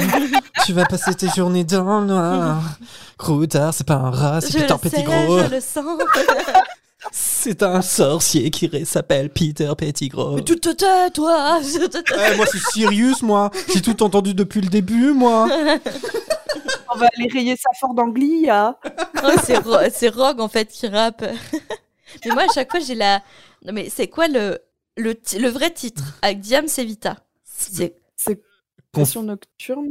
Ouais, Ouais, c'est celle-là. Ouais, Et Fatal Bazooka et Pascal Obispo, c'est quoi je sais plus. Je pense que je comprends. Parce que moi, dans la tête, j'ai toujours la, la parodie, en fait. Ah ouais, moi aussi. Ah, la parodie est absolument géniale. j'ai pas l'original Euh, euh, en tête à chaque fois. Est-ce que t'en as la preuve formelle mais attends, bonne question. Je crois que ça se trouve, ça s'appelle pareil, non? Attends, je suis, je suis dessus. je vais voir. Oh là, il faut qu'on check là. Bah non, la, la vraie, enfin la, celle avec Diam Sevita, ça s'appelle bien Confession nocturne. C'est tellement Et le, alors le titre du chapitre. Et alors attends, mais celle avec euh, comment elle s'appelle alors avec euh, merde, Fatal s'appelle Bazooka. Mauvaise foi nocturne. ah, Mauvaise foi nocturne, c'est ça. ah, bref. De Vito. Fille de vie, oui. C'est vrai. Pardon, mais là Marina, elle a plié le game quoi. Franchement, Marina, j'espère que t'as rien trouvé d'autre parce qu'en fait, euh, bah si, mais ce- celui-là, je l'ai inventé sur l'instant aussi, j'avoue. Tu veux le dire ou pas Ouais. Vas-y. Harry Potter et le prisonnier d'Azkaban, chapitre 8, The Haunting of the Cabane Hurlante. oh, Oh. stylé. Franchement, pour quelqu'un qui aime pas du tout ce passage des épisodes, je trouve que tu t'en sors toujours très bien quand même. hein. Ouais, in extremis jusqu'au jour où j'aurais aucune idée à proposer. The Hunting of Lupin. Bah D'ailleurs, c'est une série sur euh, les phénomènes paranormaux qui sont sur les hantises, qui est très très bonne sur Netflix. Ouais, Yes, elle est excellent. super cool. Ouais, très très bien filmé, magnifique. Et moi, j'ai au- photographie. j'ai autant aimé la saison 2 que la saison 1. Ah, moi j'ai plus aimé la saison 1. La saison 1, je crois que j'ai eu un de mes pires. Par contre, si vous êtes très sensible à. C'est pas des screamers, c'est pas des. Il y en a quelques-uns, mais Ouais. franchement, ça se résume pas à ça. Mais en fait, bah ouais, mais par contre. euh, C'est de si- l'épouvante Si pure. les gens sont vraiment sensibles à Ouais, l'épouvante, on conseille pas. Parce que. c'est alors, je vais pas dire, il y a The une scène dans la Hill. House, c'est ça la première saison? Ouais, c'est Et ça. The Haunting of Bly Manor, Ouais. la saison 2. En fait, Netflix. l'épouvante Incroyable. arrive au moment où on ne s'y attend pas. Et c'est terrible. Bah, Moi, c'est le propre d'un jumpscare. Un je vrai jumpscare, euh, tu t'y attends pas. Ouais, mais Mhm. tu sais, dans les mauvais films d'horreur, tu- il y a une ambiance qui s'installe. Tu sais que ça va arriver. Tu sais que tu vas te chier dessus. Alors que dans cette série, non, par exemple, moi j'ai une scène qui se déroule euh, dans la voiture. Ouais, c'est en train de Oui, bah, c'est le plus connu. Ouais, hein. T'es à fond dans la dispute et tu t'attends pas. Ah, là, à- tu, tu spoil. Euh, hein. je, non, je spoil pas, mais enfin, tu t'attends pas à ce qui va se passer. Vous êtes pas prêts, quoi. Euh, non, j'ai eu trop peur. Elles sont vraiment cool ces, ces deux séries. Ouais. En plus, c'est les mêmes acteurs et tout. La photographie, je la trouve hyper intéressante. Et euh, d'ailleurs, le, alors je crois que c'est la première saison du coup. euh, euh, c'est euh, d'un livre en fait. Enfin, c'est inspiré d'un livre Ouais. euh, qui s'appelle La Maison hantée et l'autrice c'est euh, du coup le, le, le titre donc c'est La Maison hantée et l'autrice c'est Shirley Jackson. Donc euh, Ah si oui. jamais ça vous Mm. intéresse. Euh, du coup, c'est un livre qui a été écrit il y a, quelques années maintenant. Et donc, c'est ça qui aurait inspiré euh, la, euh, la série. Et c'est vrai que est, enfin, elle est vraiment, vraiment chouette. Enfin, les deux sont vraiment cool. Après, c'est la fin de la, de la deuxième ou de la première, je sais plus, qui est un peu bisounours, je trouve, par rapport au sujet.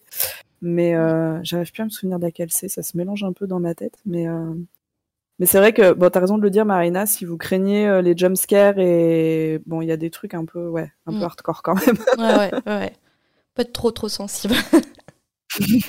bon, est-ce que je connais la réponse à cette question, mais je la pose quand même. Est-ce que vous avez un personnage préféré dans ce chapitre? Moi, je peux te dire. Si oui, pourquoi Lupin?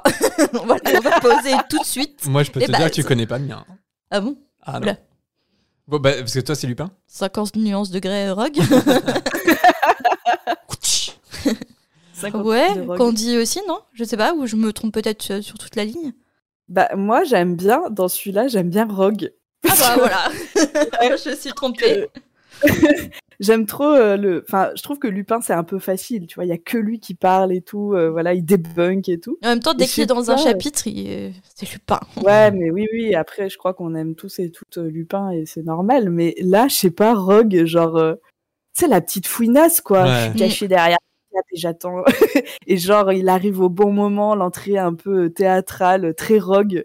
Euh, franchement, moi, je l'aime bien dans Et ce en chapitre. plus- On le voit euh, Mm, une phrase, mais, euh, mais j'aime bien. Et puis en plus, on parle de lui quand même pendant le C'est chapitre. c'est ça, il a ce comportement Ouais. que Sirius et Lupin dénoncent en fait. La petite fouine qui les suivait partout, bah, là, Exactement. euh, C'est bien Ouais, vu ouais. le parallèle. Ah, je crois qu'on a piqué les... Alors non, non, mais c'est Ah, un peu dans le même délire. J'ai vu ta Moi- tête. Moi, je- mais euh, j'ai pas pensé à, à Rogue, mais c'est c'est le même délire en fait. J'ai pensé à Petit Gros. Parce que quand même, on, on oublie complètement Petit Gros dans le chapitre. Mais il est là, dans, sous sa forme de rat, il est là, à écouter l'histoire comme les autres, et il attend que son heure arrive, tu vois. Il ah ouais, ouais, c'était pas mal, ouais, on était, ouais, on se transformait en, ani, en animagus, ouais, ouais, c'était Mm. bien, on s'est bien éclaté à Poulard. Et il est là, écouter l'histoire. Tu n'imagines pas que des petits popcorn, tu sais, à Oui, la fin de l'histoire. Il est en train de bouffer ses popcorn et il attend que Après, je ça lui pense retombe qu'il- dessus. Il griffe pas mal les mains de Ron. hein. Oui, oui, c'est vrai. euh, Il est là. bon, c'est con que je crève là. Après, j'aurais été de Peter Petit Gros. Je me serais transformé à nouveau en humain pour surprendre tout le monde, pour que Ron me lâche, et après, je me serais retransformé et je me serais taillé. Mm, Et c'est comme ça que je gâche une histoire. C'est pour ça que tu n'as pas écrit Harry Potter. voilà, c'est ça. Et toi, du coup, Marina, donc c'est Lupin alors? Bah ouais, ouais, j'allais pas être original. non, mais c'est vrai qu'il a une, il y a une honnêteté qui se dégage de- aussi de son Il récit. a besoin de rétablir la vérité, Ouais, voilà. et il est pas Mhm. impulsif comme l'a pu être euh, euh, James, et euh, comme peut l'être Sirius euh, sur l'instant. Ouais. À chaque fois, je dis Sirius, maintenant j'imagine le chat qui se dit euh, Qu'est-ce qui se passe? Je crois qu'il est temps de passer à la dernière rubrique de ce podcast avec la volière. Jingle fait maison. T'es pas, t'es pas obligé, hein, tu sais, c'est du montage, Marina. hein.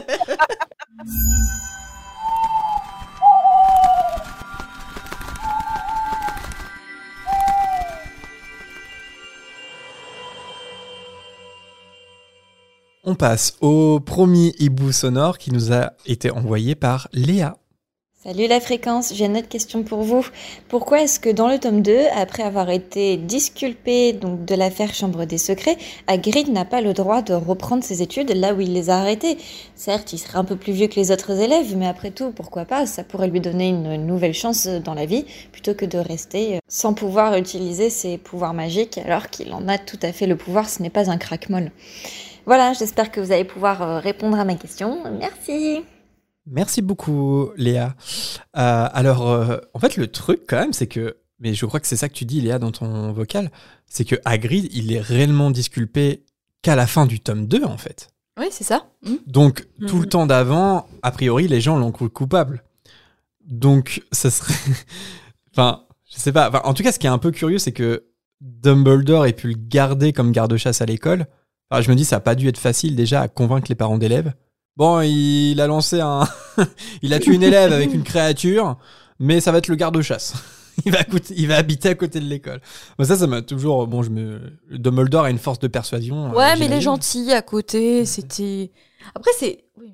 Mais avec. On a déjà eu la discussion, c'est pas vraiment lui qui a tué les Non, hein. Mais oui, bah, c'est pas lui. Mais le, le, Oui. le, le temps faisant, euh, je pense aussi, euh, l'histoire s'est un peu estompée et puis on a oublié. Non, mais c'est pas lui, mais je veux dire, même s'ils auraient été lui à travers Aragog, enfin, c'est pas de sa faute, tu vois, non plus. Oui, enfin, oui et non. oui, Enfin, bref, on va pas recommencer le débat. Non, mais, non, mais en, en vrai, même si. Enfin, si c'était lui, c'est un peu quand même chaud de le garder en garde-chasse, mais bon, dans tous les cas, c'est pas lui.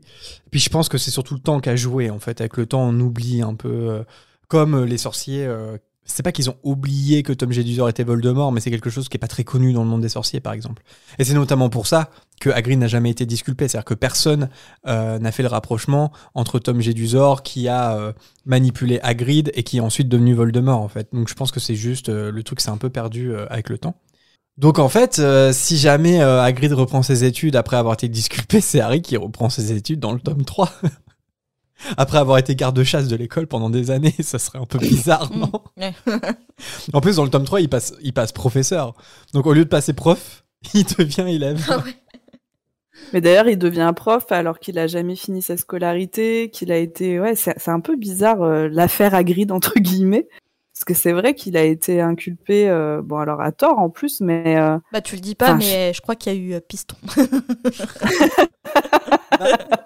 J'ai des sources. Après, ça me pose, ça me pose plus question que Hagrid soit devenu garde-chasse alors qu'on l'a accusé d'avoir tué une élève à l'école que le fait qu'il devienne prof parce que en fait, il est quand même garde-chasse pendant des années. il adore Oui, les prof de créatures. créatures magiques. ouais. Il adore les créatures Mm. fantastiques. Il travaille auprès auprès d'elle euh, depuis longtemps déjà. Et quelque part, c'est la preuve aussi que pour être compétent dans une matière, t'as pas besoin euh, forcément euh, d'avoir été bon à l'école, euh, d'avoir eu un enseignement théorique dessus. En fait, je trouve ça assez cohérent, même si c'est pas un super prof à la fin. C'est- Spoiler alerte. Il a trop de. Pourquoi tu deviens pro- pas prof comme ça Genre, tout le monde peut pas devenir prof. euh, ça s'apprend. ah ouais. Non, mais je pense qu'on peut devenir prof sans, tu vois, sans Oula, oula. forcément avoir été un bon élève, sans avoir Ah une oui, bah quantité oui, de clairement. diplômes. Oui. Mais, Bah, heureusement d'ailleurs. mais Agri, il a pas assez euh, confiance en lui. Enfin, c'est c'est ça son problème. Mais c'est vrai que le fait qu'il soit garde-chasse dans l'école où il est censé potentiellement avoir tué une élève, ah, c'est Oui, quand ça, même, ça euh, c'est le- bizarre. La story est chaude, quoi.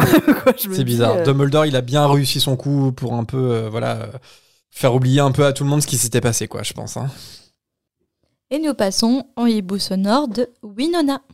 Salut la fréquence, j'espère que vous allez bien. Euh, je vous envoie un petit bout histoire de vous dire que déjà j'adore votre travail, c'est super. Vous m'accompagnez dans mes samedis matins, mon quotidien, euh, mes dessins, des choses comme ça. Et euh, je voulais aussi revenir sur le, dernier épisode avec Morgane qui dit, euh, qui parle du deuil quand on finit un livre. Et c'est vrai que moi j'ai ressenti la même chose et à tel point que d'ailleurs j'ai pas encore fini toute la saga Harry Potter. Euh, j'ai pas lu le dernier, le dernier livre parce que bah, j'ai- pas envie de laisser cette bande d'amis. Et euh, c'est un sentiment qui est tellement fort qu'avec une amie au lycée, on a décidé d'inventer un mot, d'inventer un verbe pour parler de ce sentiment-là. Et donc, quand on finit un bouquin, on, s'envoie un message en se disant Ça y est, euh, je suis stonacré. Et on a euh, inventé ce mot-là avec des déclinaisons, avec euh, la conjugaison selon les, temps, etc. Et du coup, ça nous a fait bien, rire quand, euh, quand on a entendu Morgane parler de ça. Et voilà. Donc, je vous fais des bisous et à bientôt. Salut! Je comprends tout. Enfin, merci d'abord euh, pour ton hibou, euh, Winona. Je comprends tout à fait, mais ça me le fait pas qu'avec Harry Potter, ça me le fait avec tous les, tous les livres. Ce deuil, l'impression de quitter euh, des amis, en fait, euh, parce qu'on s'implique tellement dans, dans, dans la lecture que finalement, euh, le temps d'un livre, on se fait des nouveaux amis, une nouvelle histoire, euh, une nouvelle famille. Et si c'est un livre qui nous a beaucoup plu, bah forcément, on a envie de connaître la fin, mais en même temps, on n'a pas envie de terminer ce livre et de leur dire au revoir.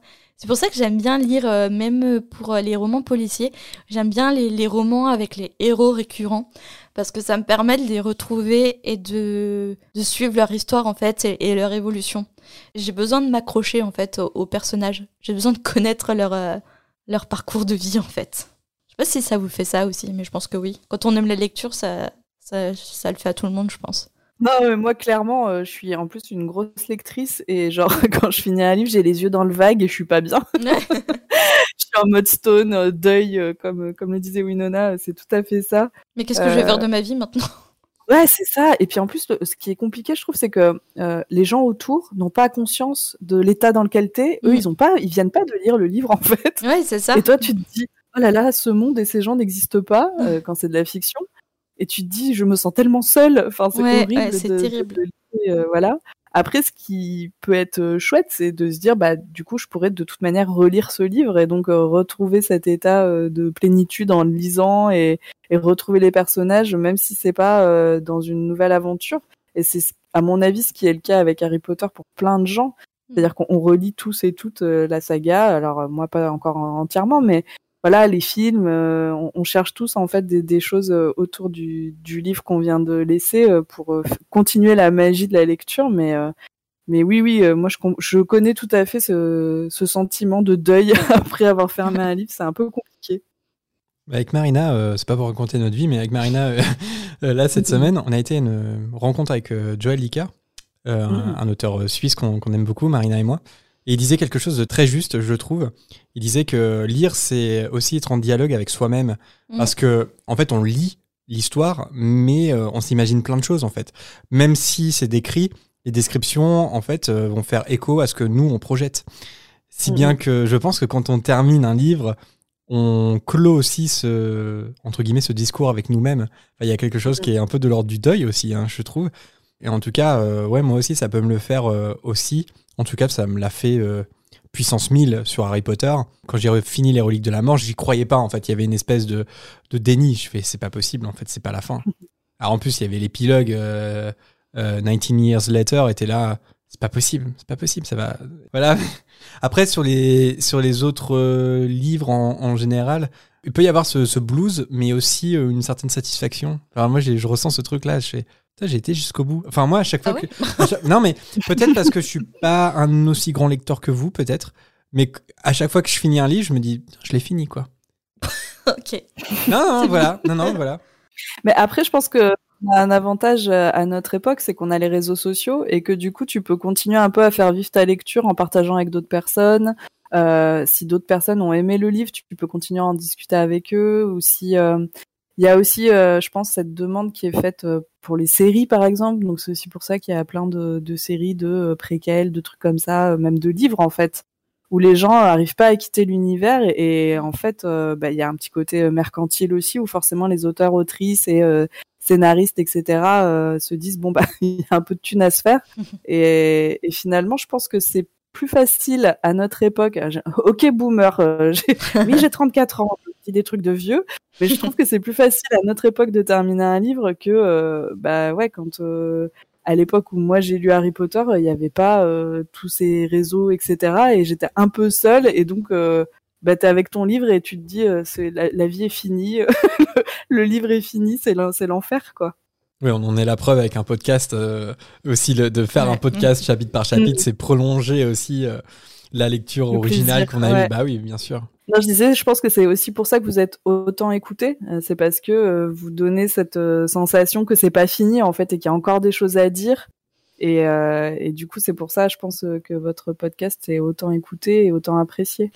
Bah c'est bientôt du bail, hein, pour nous. je, re- je refais cette... La YouTube Money. J'ai l'impression qu'on fait cette blague à chaque Ah ouais, mais ça épisode. me fait trop rire.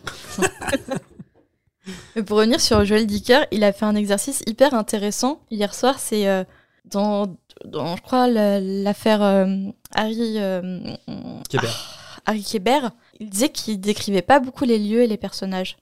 Parce qu'il voulait laisser ça au lecteur, en fait, de s'approprier son livre. Et par exemple, si je vous raconte euh, qu'un couple rentre chez eux et ils trouvent une boîte au milieu de leur salon. Et là, il dit J'ai rien décrit. Et pourtant, vous avez l'image du couple, comment ils sont. Est-ce que c'est une maison? Est-ce que c'est un appartement? Est-ce que c'est une boîte en carton ou en bois? Où est-ce qu'ils habitent? Vous avez déjà construit tout un monde autour de ces deux personnes. Et il a dit un couple, donc un homme, une femme, deux, femmes, deux hommes. Ça, montre aussi le, le reflet de nous-mêmes, euh, notre formatage. Si on, si on imagine un homme, une femme, ou euh, nos, tu vois, c'est nos préférences, etc. Enfin, une boîte. Moi, j'avais imaginé une boîte en bois contenant quelque chose de mystérieux. J'étais partie complètement. Ça, ça veut dire que t'es complètement déglingos. hein. moi, j'étais direct, ça y est, du paranormal, on y va, une boîte. Alors que je suis sûre Il y a un démon à l'intérieur, c'est une Et là, à euh, ce moment-là, dans la, pi- dans la salle, je pense qu'il y a eu plein d'histoires qui sont nées dans l'imaginaire des gens. Je trouve ça fou quand même, cet Mm. exemple. Je trouve ça trop beau. Mm. Voilà. C'était mon petit moment fangirl de Joel Dicker. Ah mais c'est très vrai ce que ce qu'il a dit et ce que tu dis et c'est hyper intéressant. euh, bah, tout ce travail que font les auteurs et autrices aussi euh, et que nous on perçoit pas forcément en fait et Mm. ils arrivent à nous amener où ils veulent et c'est ça qui est, qui est super intéressant euh, C'est pour quand ça que on lit et quand on aime lire. j'aime beaucoup faire des rencontres. Et bon, j'en ai fait que deux, trois pour l'instant, mais de rencontrer des, des auteurs et des autrices.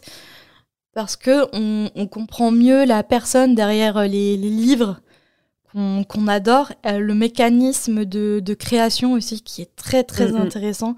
Euh, par exemple, Joël Dicker n'a pas de plan. Il ne connaît pas le meurtrier. Quand il écrit son roman, c'est au fur et à mesure qu'il invente les, les éléments, les preuves. Et, et c'est uniquement à la fin de son écriture qu'il se dit Ah ouais, en fait, c'est lui. Et c'est quand même fou, quoi. Quand on sait Ouais. qu'à l'inverse, J.K. Rowling, pour le coup, selon certaines théories, elle aurait tout prévu. Il y a pas certaines Alors, théories. En elle a- plus, il y a- il y a- En plus, il y a des preuves. Il y a eu toute une exposition qui montrait tous ces voilà, plans, tous elle ces avait brouillons. des plans et tout, euh, comme quoi euh, chacun a sa méthode de création. Alors après, moi, je l'ai pas lu euh, Joël Dicker, mais euh, je pense que la différence avec J.K., c'est que euh, lui, il est dans notre monde euh, et elle, elle a quand même créé un univers euh, complet. Mm. Que peut-être le plan. Enfin, après, c'est aussi euh, selon chaque personne, à mon avis. Hein, je suis pas, je suis pas autrice, donc euh, je peux pas euh, m'avancer trop là-dessus. Mais je pense que ça dépend aussi le style de, de livre que tu écris, euh, dans quel genre en fait littéraire. Et euh, mais c'est vrai que pas Je avoir que de plan pour un thriller, c'est chaud, ouais, ouais, ouais. c'est chaud de pas avoir de plan et pas trop savoir. euh, Finalement, c'est tes personnages et ton histoire au fur et à mesure qui te disent qui est le meurtrier. Ouais, c'est ça, c'est ça, il se laisse porter. C'est assez fou, ouais, comme comme histoire ça. Et nous passons au prochain hibou sonore qu'on a un petit peu coupé. Il est signé Constance. Salut Jérémy Marina. Euh, dans le tome 4, au moment où Harry touche le porte-loin de la coupe de feu, euh, il est euh, emmené au cimetière avec Grégoré. Grégoré, bon, vous avez compris. Et ce que je comprends pas, c'est qu'en fait, un porte-loin, logiquement, c'est à une certaine heure et à un certain moment qui se déclenche, je sais pas quand on le touche. Alors je voulais savoir si c'était une erreur ou si j'ai loupé une étape. Euh, parce qu'on voit bien que dans le dernier tome, euh, il faut qu'ils arrivent à une certaine heure pour toucher le porte-loin et sinon le porte-loin il se barre sans eux. Donc voilà, merci d'avance de votre réponse. Bonne soirée. Merci Constance euh, de nous envoyer des vocaux pendant ta vaisselle et ton ménage. Moi, je suis très inquiète des gens qui vous écrivent en voiture. Ne faites pas ça. hein. Enfin, qui vous font des vocaux en voiture. On entend les clignotants, les essuie-glaces et tout. Vous me faites flipper. On entend les Garez-vous. klaxons. Ah ouais, vous me faites peur. Faites pas ça en conduisant. Alors, euh, pour répondre à, à ta question, Constance, je pense, parce que bon, voilà, on, on peut avoir des, que des théories, je pense qu'il y a plusieurs types de porte au loin, ceux qui sont programmés à une heure précise, comme euh, c'est le cas euh, pour la Coupe du Monde du Quidditch, et d'autres euh, qui doivent l'être uniquement au toucher. C'est-à-dire que, bah, comme celui du labyrinthe, comme le trophée du labyrinthe. Alors, le truc, c'est que le trophée du labyrinthe, il a été trafiqué. Donc, en plus, il y a ce paramètre-là à prendre en compte. Moi, je pense que le trophée, à la base, il était prévu pour ramener le premier qui le touche à l'extérieur du labyrinthe. Ça paraît logique. Et donc, Barty Croupton Jr., il a simplement court-circuité le truc et il a ajouté une destination euh, avant vers le cimetière. En, en gros, euh, en gros, t'avais une destination, mais il a juste rajouté une destination avant. Donc euh, voilà. Et juste, je, parce qu'il y a- on avait déjà évoqué cette théorie, mais il y en a d'autres qui euh, donc ont cette théorie comme quoi si Harry peut reprendre le trophée pour revenir à Poudlard, c'est parce que Voldemort avait lui-même l'intention d'y retourner sous la forme oui. de Harry. Mhm. On, avait, on, on avait, on avait évoqué cette théorie. Moi, je- en fait, je sais pas, en, en, y réfléchissant en- encore, je, je- pense que c'est juste Barty Croupton Jr. qui a juste ajouté une destination avant celle de départ qui était prévue. Enfin, en gros, le gagnant, il touche le trophée et paf, euh, t'es à la sortie euh, du labyrinthe. Donc, je pense qu'il y a plusieurs types de, de porte au loin, tout simplement. Je sais pas si euh, vous avez quelque chose à ajouter à ça. Pour moi, non, tu as tout dit. Oui, je pense que le, le pro euh, technique, c'est toi, là. Moi, je.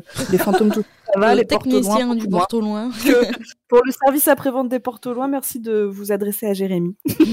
Ah ouais, c'est vrai que euh, le seul truc qu'on sait, c'est que les porte au loin, c'est assez contrôlé par le ministère de la magie. On a cet exemple, euh, effectivement, à la Coupe du Monde du Quidditch, où je- les porte au loin, c'est à la seconde près. euh, et, et là, c'est vrai qu'on peut s'étonner du fait qu'il y a ce porte au loin, euh, on le touche et paf, euh, peu importe quand euh, ça fonctionne.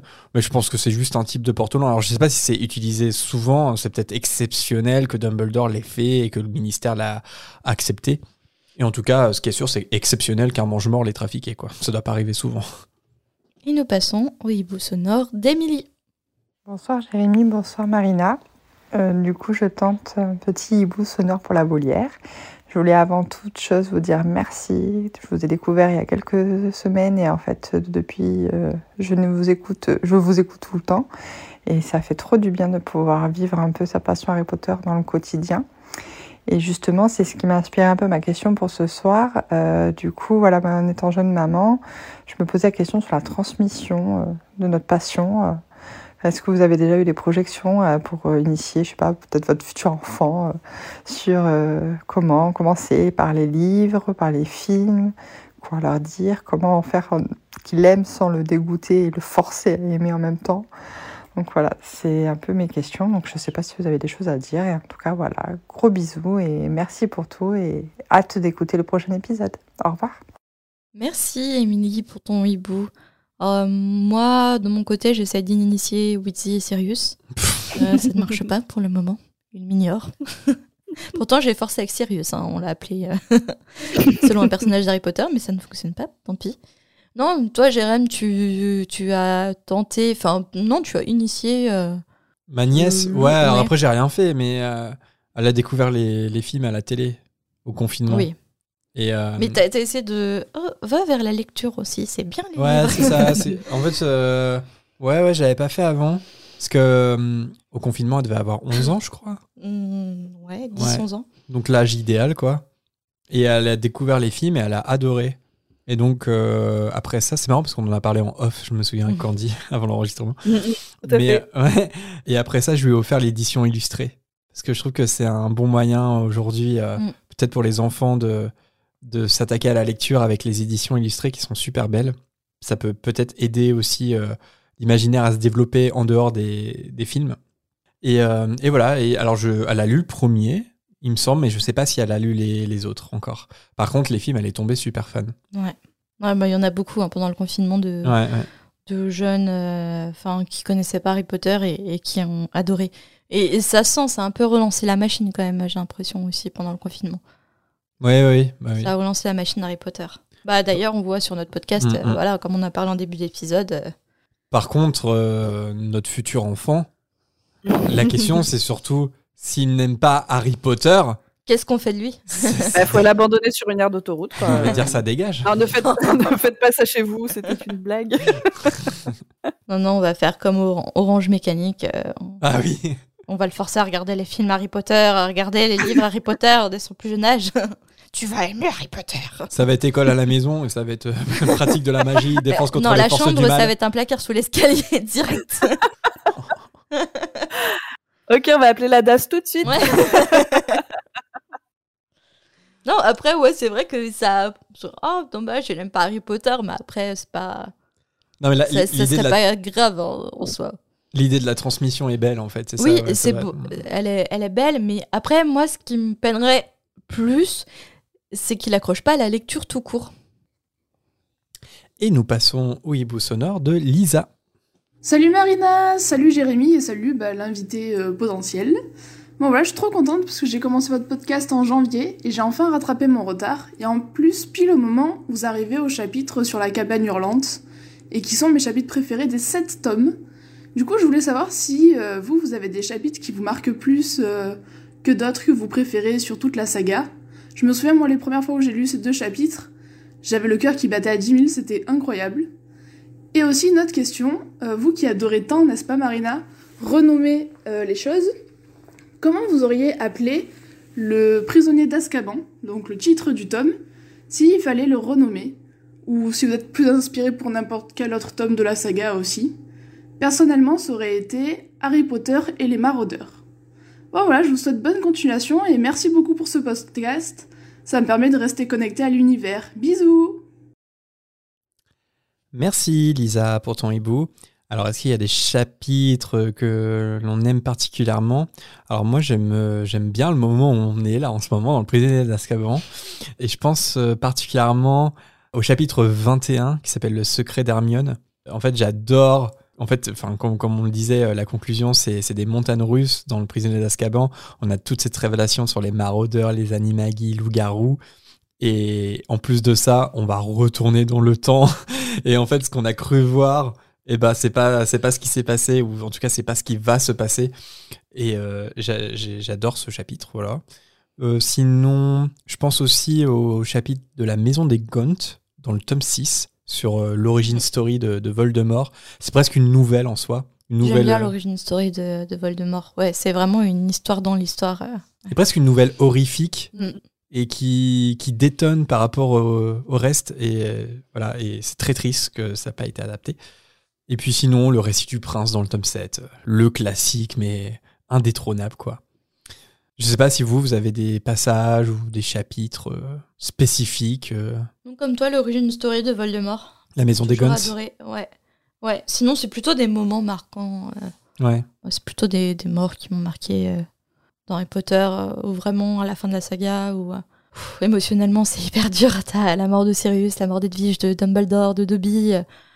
pff, c'est un moment où euh, en fait tu grandis avec Harry et tu dis au revoir à l'enfance pour faire face aux encore plus dures réalités de, sa vie et tout. euh. J'ai pas de moment vraiment préféré, c'est plutôt euh, l'entièreté de la saga par rapport à son évolution. mais, ça, c'est parce que j'ai découvert, en fait, j'avais le même âge que le, héros quand je l'ai lu, donc du coup, forcément, toute son évolution m'a m'a marqué et je l'ai vécu en même temps que lui, en fait. Et toi, euh, Candy? Moi, je suis un peu déçue parce que je pensais que vous alliez dire que c'était les, les chapitres sur le Quidditch que vous préfériez tous les deux. Quoi. Vraiment, là, je- suis très étonnée.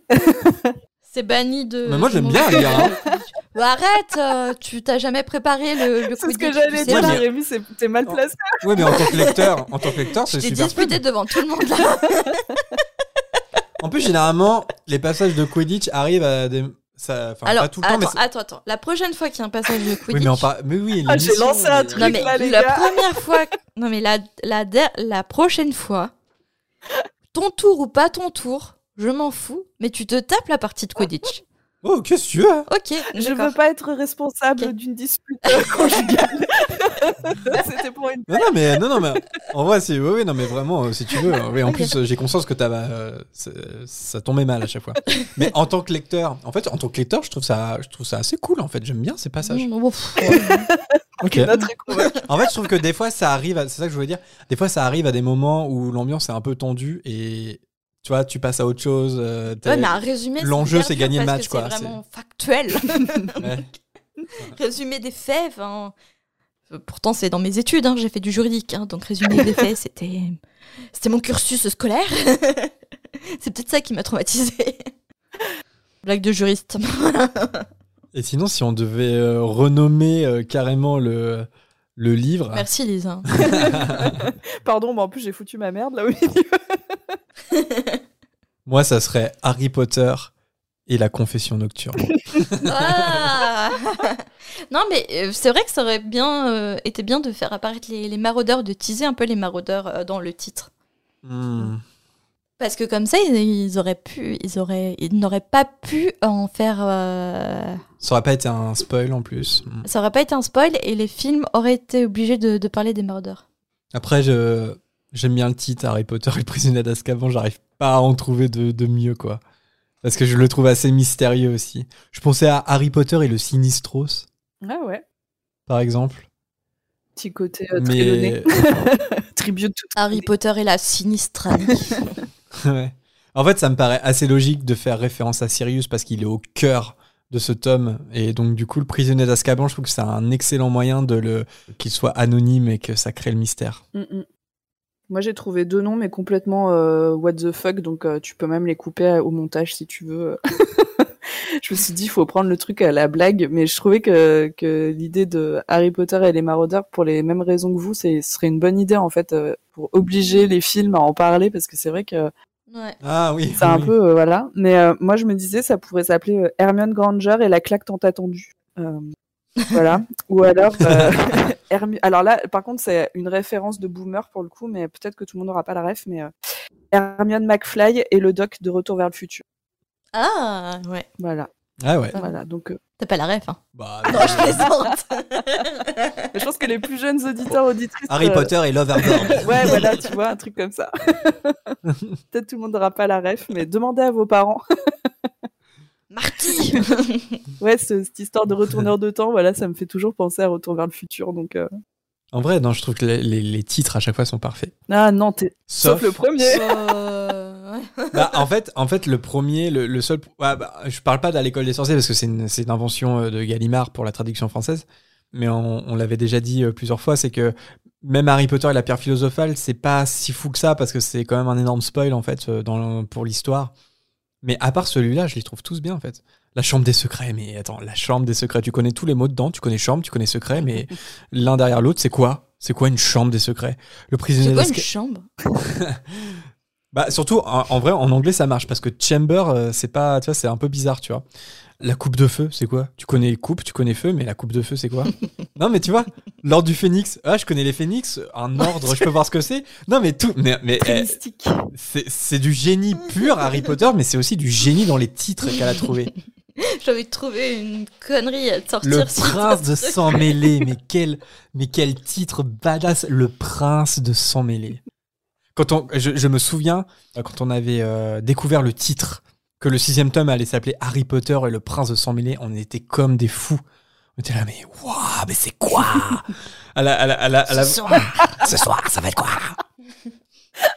Tu vas être obligé de le remettre, hein, je suis désolée, mais. Le titre du tome 6 sera Le prince de sang mêlé ce soir. Il a craqué, il en a trop marre qu'on lui parle de ça.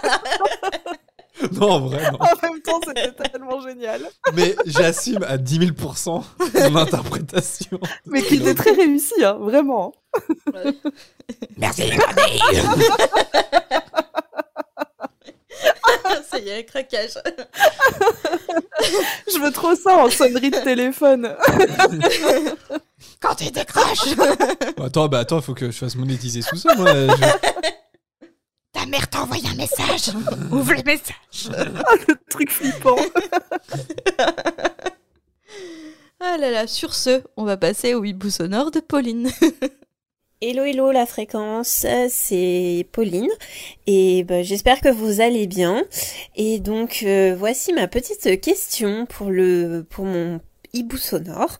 Je me demandais euh, si comme le premier ministre euh, britannique Moldu est au courant de l'existence du monde magique, est-ce que la reine d'Angleterre est-elle aussi au courant ou pas à votre avis? Euh, moi, je pense que peut-être parce que c'est une personne importante et et je pense qu'elle doit être au courant. Je ne sais pas.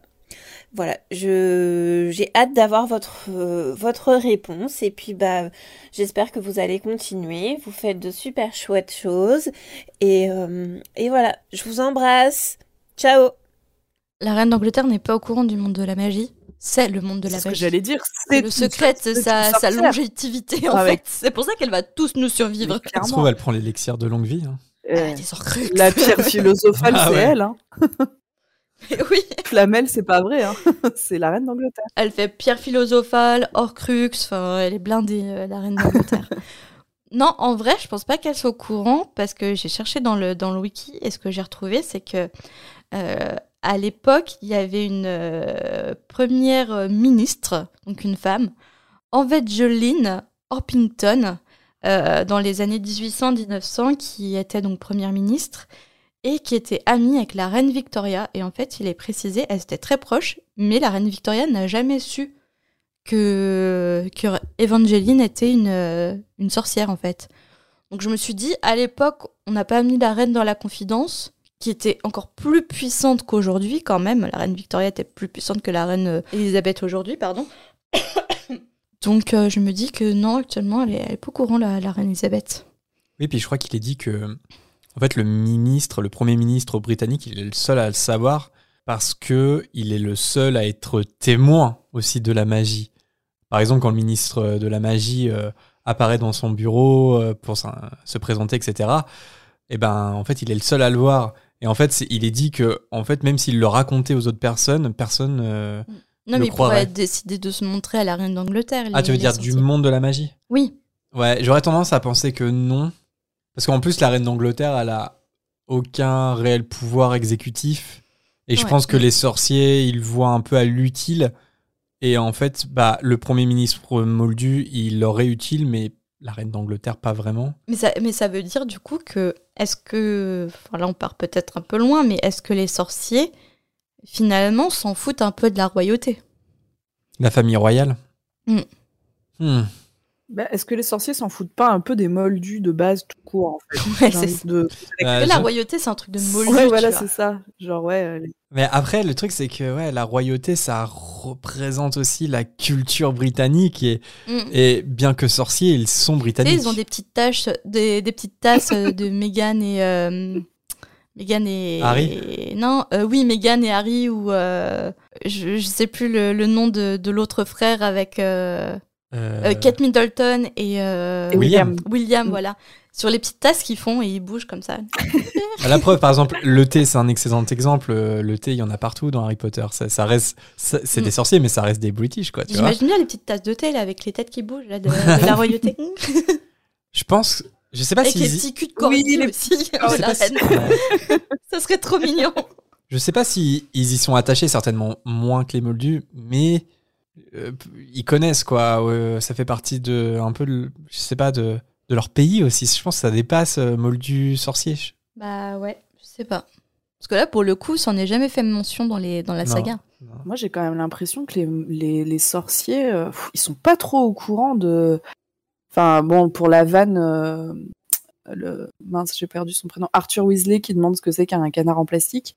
Euh, Oui, oui, oui. en fait, ils sont, enfin, ils ont quand même un département qui est consacré à ça parce qu'ils ont pas l'air au courant. Enfin, ça fait un peu comme euh, les départements pour les, les UFO, quoi, les ovnis et tout, tu vois, genre un truc, euh, genre ça pourrait vivre à côté de nous, mais on sait pas trop de quoi, de quoi il s'agit. Mm. Moi, j'ai un peu l'impression qu'ils ont un côté, euh, Hmm. Pas- Ils vivent en autarcie. ouais, ouais, j'ai l'impression qu'ils ils s'en foutent un peu de ce qui se passe autour. Euh, pour plein de raisons euh, qu'on voit dans la saga où ils sont pas trop au courant et ils s'en foutent un peu quoi genre euh, il y a un petit côté euh, ouais les moldus bon bah c'est des moldus ils ont pas de pouvoir euh, en gros ils servent à rien enfin des fois j'ai l'impression que, Useless. euh, ouais c'est un peu ça useless quoi donc est-ce que la reine Mais t'as as complètement raison. euh, ouais, t'as complètement raison, particulièrement dans le livre, parce que dans le livre, euh, les sorciers euh, sont beaucoup plus, euh, je sais pas comment dire, originaux. Enfin, en tout cas, ils ont. C'est vraiment une culture à part, c'est-à-dire qu'ils s'habillent pas comme les Moldus, par exemple, alors que dans les films, euh, ils portent euh, tous des jeans. Euh, c'est vraiment une société à part. Et là, t'as complètement raison là-dessus. c'est pas c'est dans le 4 dans le début du 4 dans le livre euh, comment il s'appelle avec qui euh, les jumeaux font le pari euh, j'ai perdu son Ludo Verpé, ouais. Ludo Verpé, c'est pas s'habiller. Ah mais quoi. le mec, il il, sait pas, il sait pas mettre un jean. Donc euh, je me dis à quel moment les moldus ça les intéresse, tu vois? Enfin, et, et Ouais, pourtant il y a des vrai. cours d'histoire des moldus. Alors euh, bon, tu vois, je sais pas, ça, ça fait dire que si t'as besoin d'avoir des cours, c'est que tu t'intéresses même pas à ce qui se passe. euh, Enfin, t'as besoin d'avoir un cours quoi. Donc euh, Parce que finalement, ça- il, euh, il dénonce le fait que les moldus s'intéressent pas à ce qu'il y a autour d'eux, qui s'intéressent pas vraiment à leur environnement, mais en fait, les, les moldus font ça parce que en même temps, la magie c'est tellement spécial et si on verrait de la magie, on nous prendrait pour des, pour des Ouais. fous. Alors que les sorciers font le choix d'ignorer en fait. C'est encore pire. ça. Ils savent que ça existe, mais ils font le choix de je m'en fous. Vu et sans tape. non mais c'est clairement ça. Ouais, ouais, ils, ont, ils ont leur propre euh, mœurs et Mm. coutumes, quoi.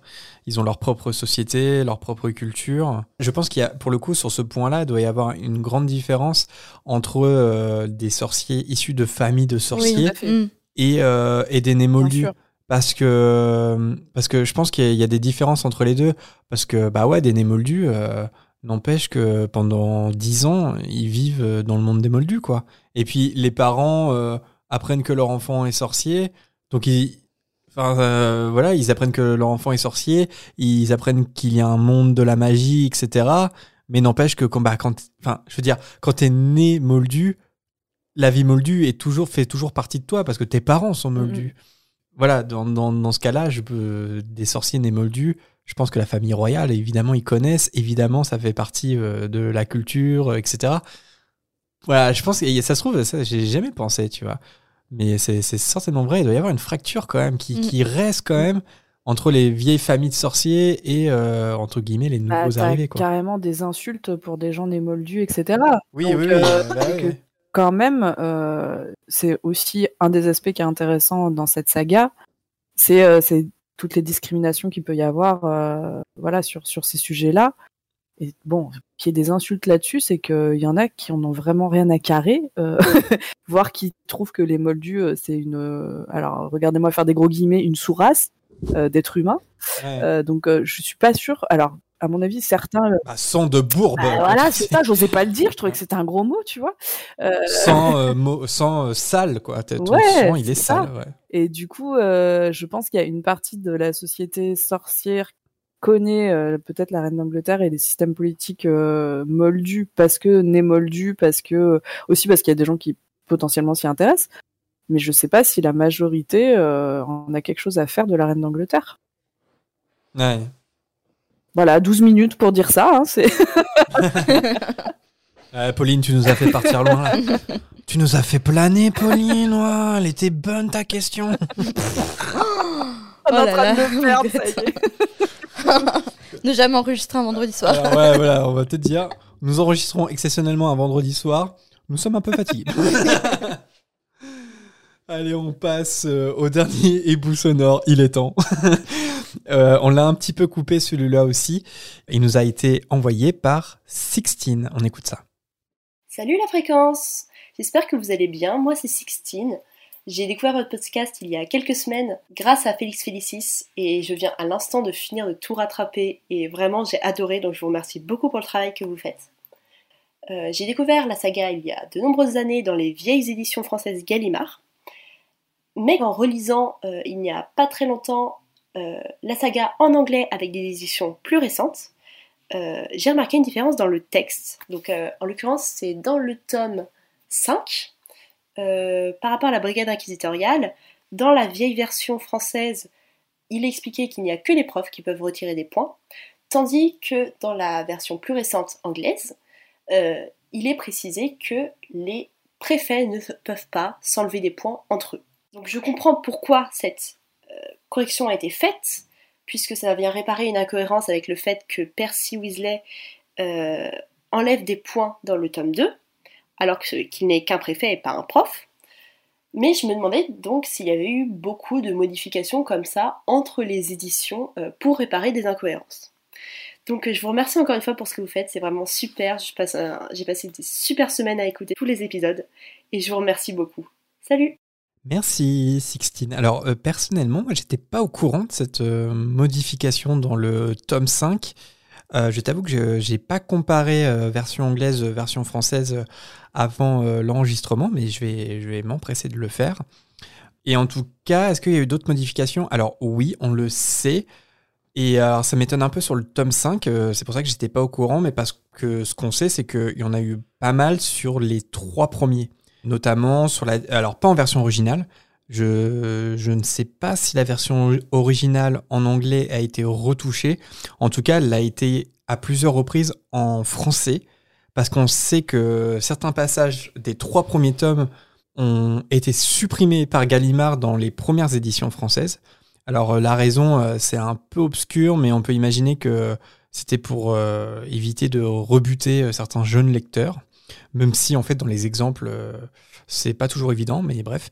Donc euh, en fait si vous avez des versions assez vieilles des trois premiers livres, il y a peut-être des passages que vous n'avez pas, c'est peut-être votre cas. On vous conseille, si ça vous intéresse, euh, bah, nos amis, comme toujours, et experts de la Gazette du Sorcier, ils ont listé en fait tous les passages dans le 1, le 2 et le 3 qui ont été coupés puis qui ont finalement été remis. Parce que, en fait, les passages qui ont été coupés, ils le sont pas restés longtemps. Je veux dire, c'est vraiment, euh, ça se trouve, c'est une édition en particulier, une impression particulière, et puis en fait, ça, finalement, ça a vite été euh, remis dans le texte. Donc voilà, mais si ça vous intéresse, il y a toute la liste euh, qui a été faite par la Gazette du Sorcier. Je peux vous donner quelques exemples si ça vous intéresse. Par exemple, dans le tome 1, je sais pas si vous vous souvenez, mais quand Hagrid emmène Harry à Gringotts, Harry lui demande la différence entre les, les stalactites et les stalagmites. Mhm. Vous vous souvenez de ça mm. Eh bah ça, euh, c'est un passage qui a été supprimé, raison. un passage qu'on a, qu'on a fait il y a pas longtemps dans l'émission, quand Hermione fait l'épreuve de Lupin dans euh, l'épreuve euh, de défense contre les forces du mal pour les examens de fin d'année, elle, affronte l'épouvantard, et l'épouvantard, c'est McGonagall qui lui dit qu'elle a mm. tout raté ses examens. Bah ça, ça a été supprimé. Euh, c'est-à-dire que dans une, dans une version assez ancienne euh, du tome 3, ils ont supprimé euh, l'épouvantard d'Hermione. Alors là, pour le coup, je ne vois pas en quoi ça aurait pu rebuter certains jeunes lecteurs. Voilà, c'est des exemples un peu curieux. Si ça vous intéresse, il y a, il y a vraiment tout. c'est possible, de, grâce à la Gazette du Sorcier, d'avoir une trace de toutes les, tous les passages qui ont été supprimés, puis remis ensuite. Hein. Euh, par exemple, euh, moi j'ai checké, mais dans les versions que j'ai, même s'ils sont assez, euh, assez vieilles, j'ai ces passages-là, mais peut-être que vous, vous ne les avez pas. Et aussi, il faut noter que les éditions les plus rares en français, ça concerne même pas ça encore, parce que on en a déjà parlé, mais dans, des toutes, dans la toute première impression française, par exemple, ils avaient traduit Fudge Cornelius Fudge, qui s'appelait Cornelius Lafadez.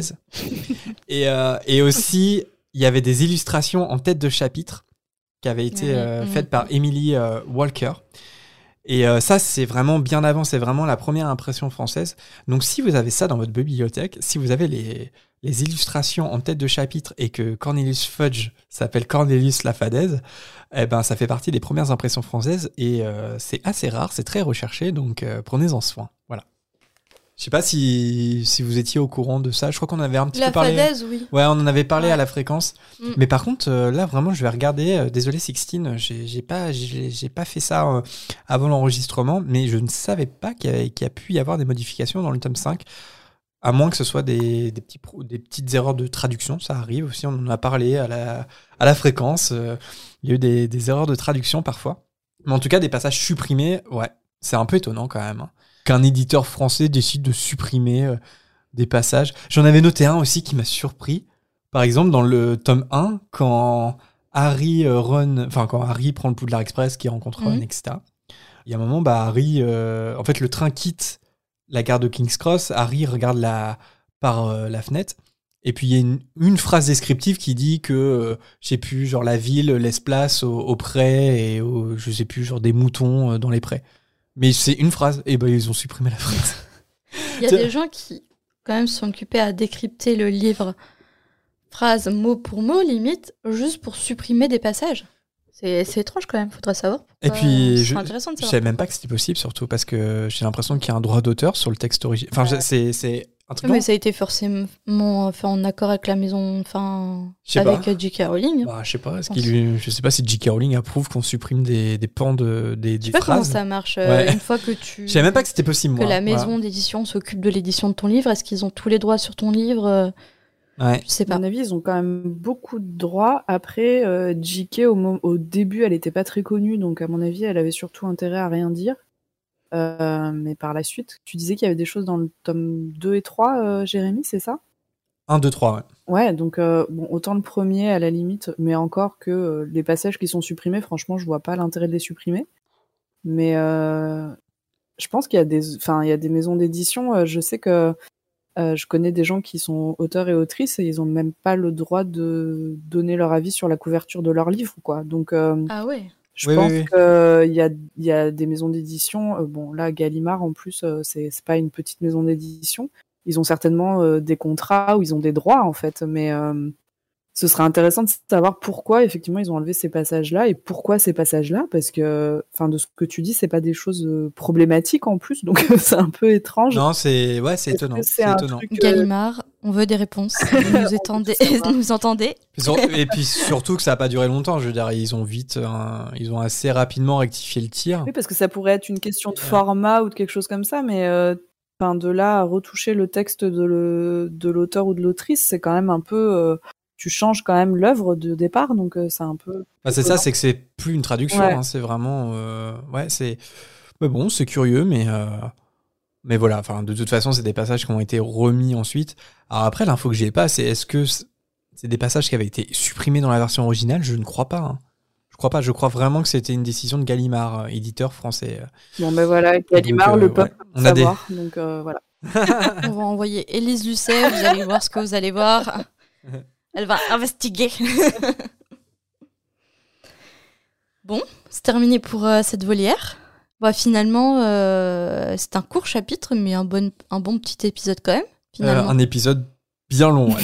Ah ouais? Bon, bah voilà. Je sais pas, avec le, le montage, etc., je sais pas combien de temps, mais nous, on a 2h20 d'enregistrement, par exemple. Ouais, donc, moi euh, je ouais. vois 2h21, donc. Ouais, t'as un peu trop monté là, il leur reste une heure à peine. T'imagines, je dis ça et ils sont à 45 minutes de podcast. Ils se disent, tout ça. Qu'est-ce Et- qui s'est passé Ouais, ça déconne pas le montage. hein. Ils en ont dit des conneries pendant deux heures.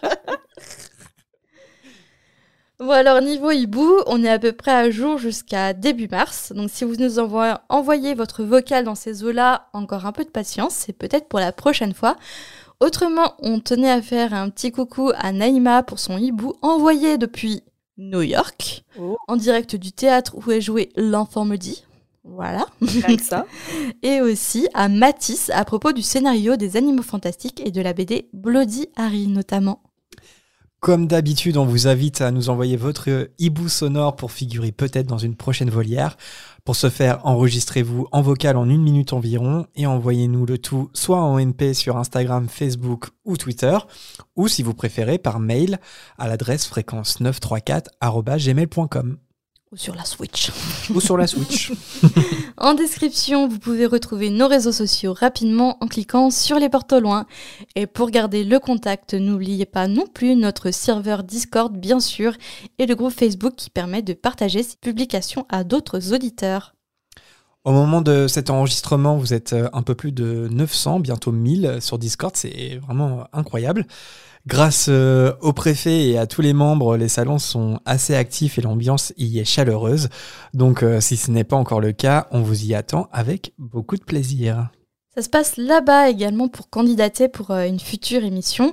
Toutes les infos sont dans le salon La Volière. En gros, il suffit de nous envoyer un petit bout sonore en message privé sur le compte de la fréquence. Et peut-être qu'un jour, on aura la chance d'entendre votre voix à vous aussi pour nous accompagner, pourquoi pas, sur un chapitre. Bon, bah, Candy, c'est c'est déjà la fin. Je Après deux euh. Deux heures. On va avoir le blues dont on parlait. euh, Grave. après les- après les- Bon, bah, finalement, l'épisode, euh, là, comme on a dit, euh, finalement, c'est un épisode assez sympa, même si. Parce qu'on était un peu. On trouvait ça un peu dommage que ça soit un chapitre assez Ouais. court. Ouais, Mais ouais. finalement, ça fait un petit épisode assez sympa, je pense. Pour tout vous dire, on a même hésité pour la première fois à combiner deux chapitres en une seule émission, parce que c'est vrai que le chapitre, euh, il fait en tout et pour tout 9 pages, ce qui est très court pour euh, Harry Potter. Et puis, euh, en fait, comme le chapitre d'après est assez dense, on s'est dit non. Et puis, de toute façon, il y a toujours des choses à dire. puis, on est. Bah, la preuve. Puis, avec euh, Candy en invité, euh, c'était. Mais non, non, mais c'était tout trouvé. Je trouve que nous n'avons pas tant digressé que ça. hein. Je Ouais, c'est clair, c'est clair. Bah, Donc, surtout que l'épisode dure 20 minutes. donc, Parce que euh, pour, euh, pour tout vous dire, on fait une petite réunion euh, dans la semaine qui précède le- l'enregistrement et, et c'est vrai que on commençait déjà à pas mal digresser avec Andy. On s'est dit oh là là, oh là là là là, l'épisode ça va donner n'importe quoi. Et en fait non, on était hyper sages. Ouais, franchement, plutôt fiers de nous. Je pense que Jérémy nous a fait trop peur. du coup, c'est ça. Non, partons Ah pas bon trop. Non, non, je plaisante. Il a laissé planer un, un screamer euh, si jamais on débordait trop. Vous n'allez pas digresser ce soir. Oh, Woody, Woody choqué. non, bah, euh, Candy, j'espère que, j'espère que tu as passé euh, un bon moment en notre euh, compagnie, Un très bon moment. dans l'univers d'Harry Potter. Ouais, complètement. Et puis en plus, euh, vu que je suis fan de vous et de votre podcast, euh, j'étais très honorée euh, d'être avec vous euh, ce soir. et euh, avec grand plaisir pour revenir pour un chapitre plus long. Bah ouais, ouais, ouais, bah, comme on, on- on le dit à chaque fois, mais euh, il y a beaucoup de chapitres. On espère faire beaucoup d'épisodes, du coup. Des invités qui sont déjà venus pourront peut- sans doute revenir. hein. Ça dépend, hein, avec euh, les millions et les millions d'auditeurs qu'on va, qu'on va avoir euh, au fil du temps, on pourra Faut qu'on appelle euh, notre agent pour vraiment savoir. qui nous donne la liste des auditeurs en attente. Sinon, je vous dis rendez-vous en 2034. C'est tout. Et avant de se quitter, on n'oublie pas bien sûr de citer les tipeurs actifs au moment où on enregistre cet épisode. Un grand merci à Corsetilou, Camille, Yourad, ou euh, devrais-je dire Youssef Saint-Denis Brognard. C'est une private joke Discord, voilà, c'est dit. je pense qu'ils vont pas y revenir que je l'ai. Euh, Marie Lolax. C'est un défi.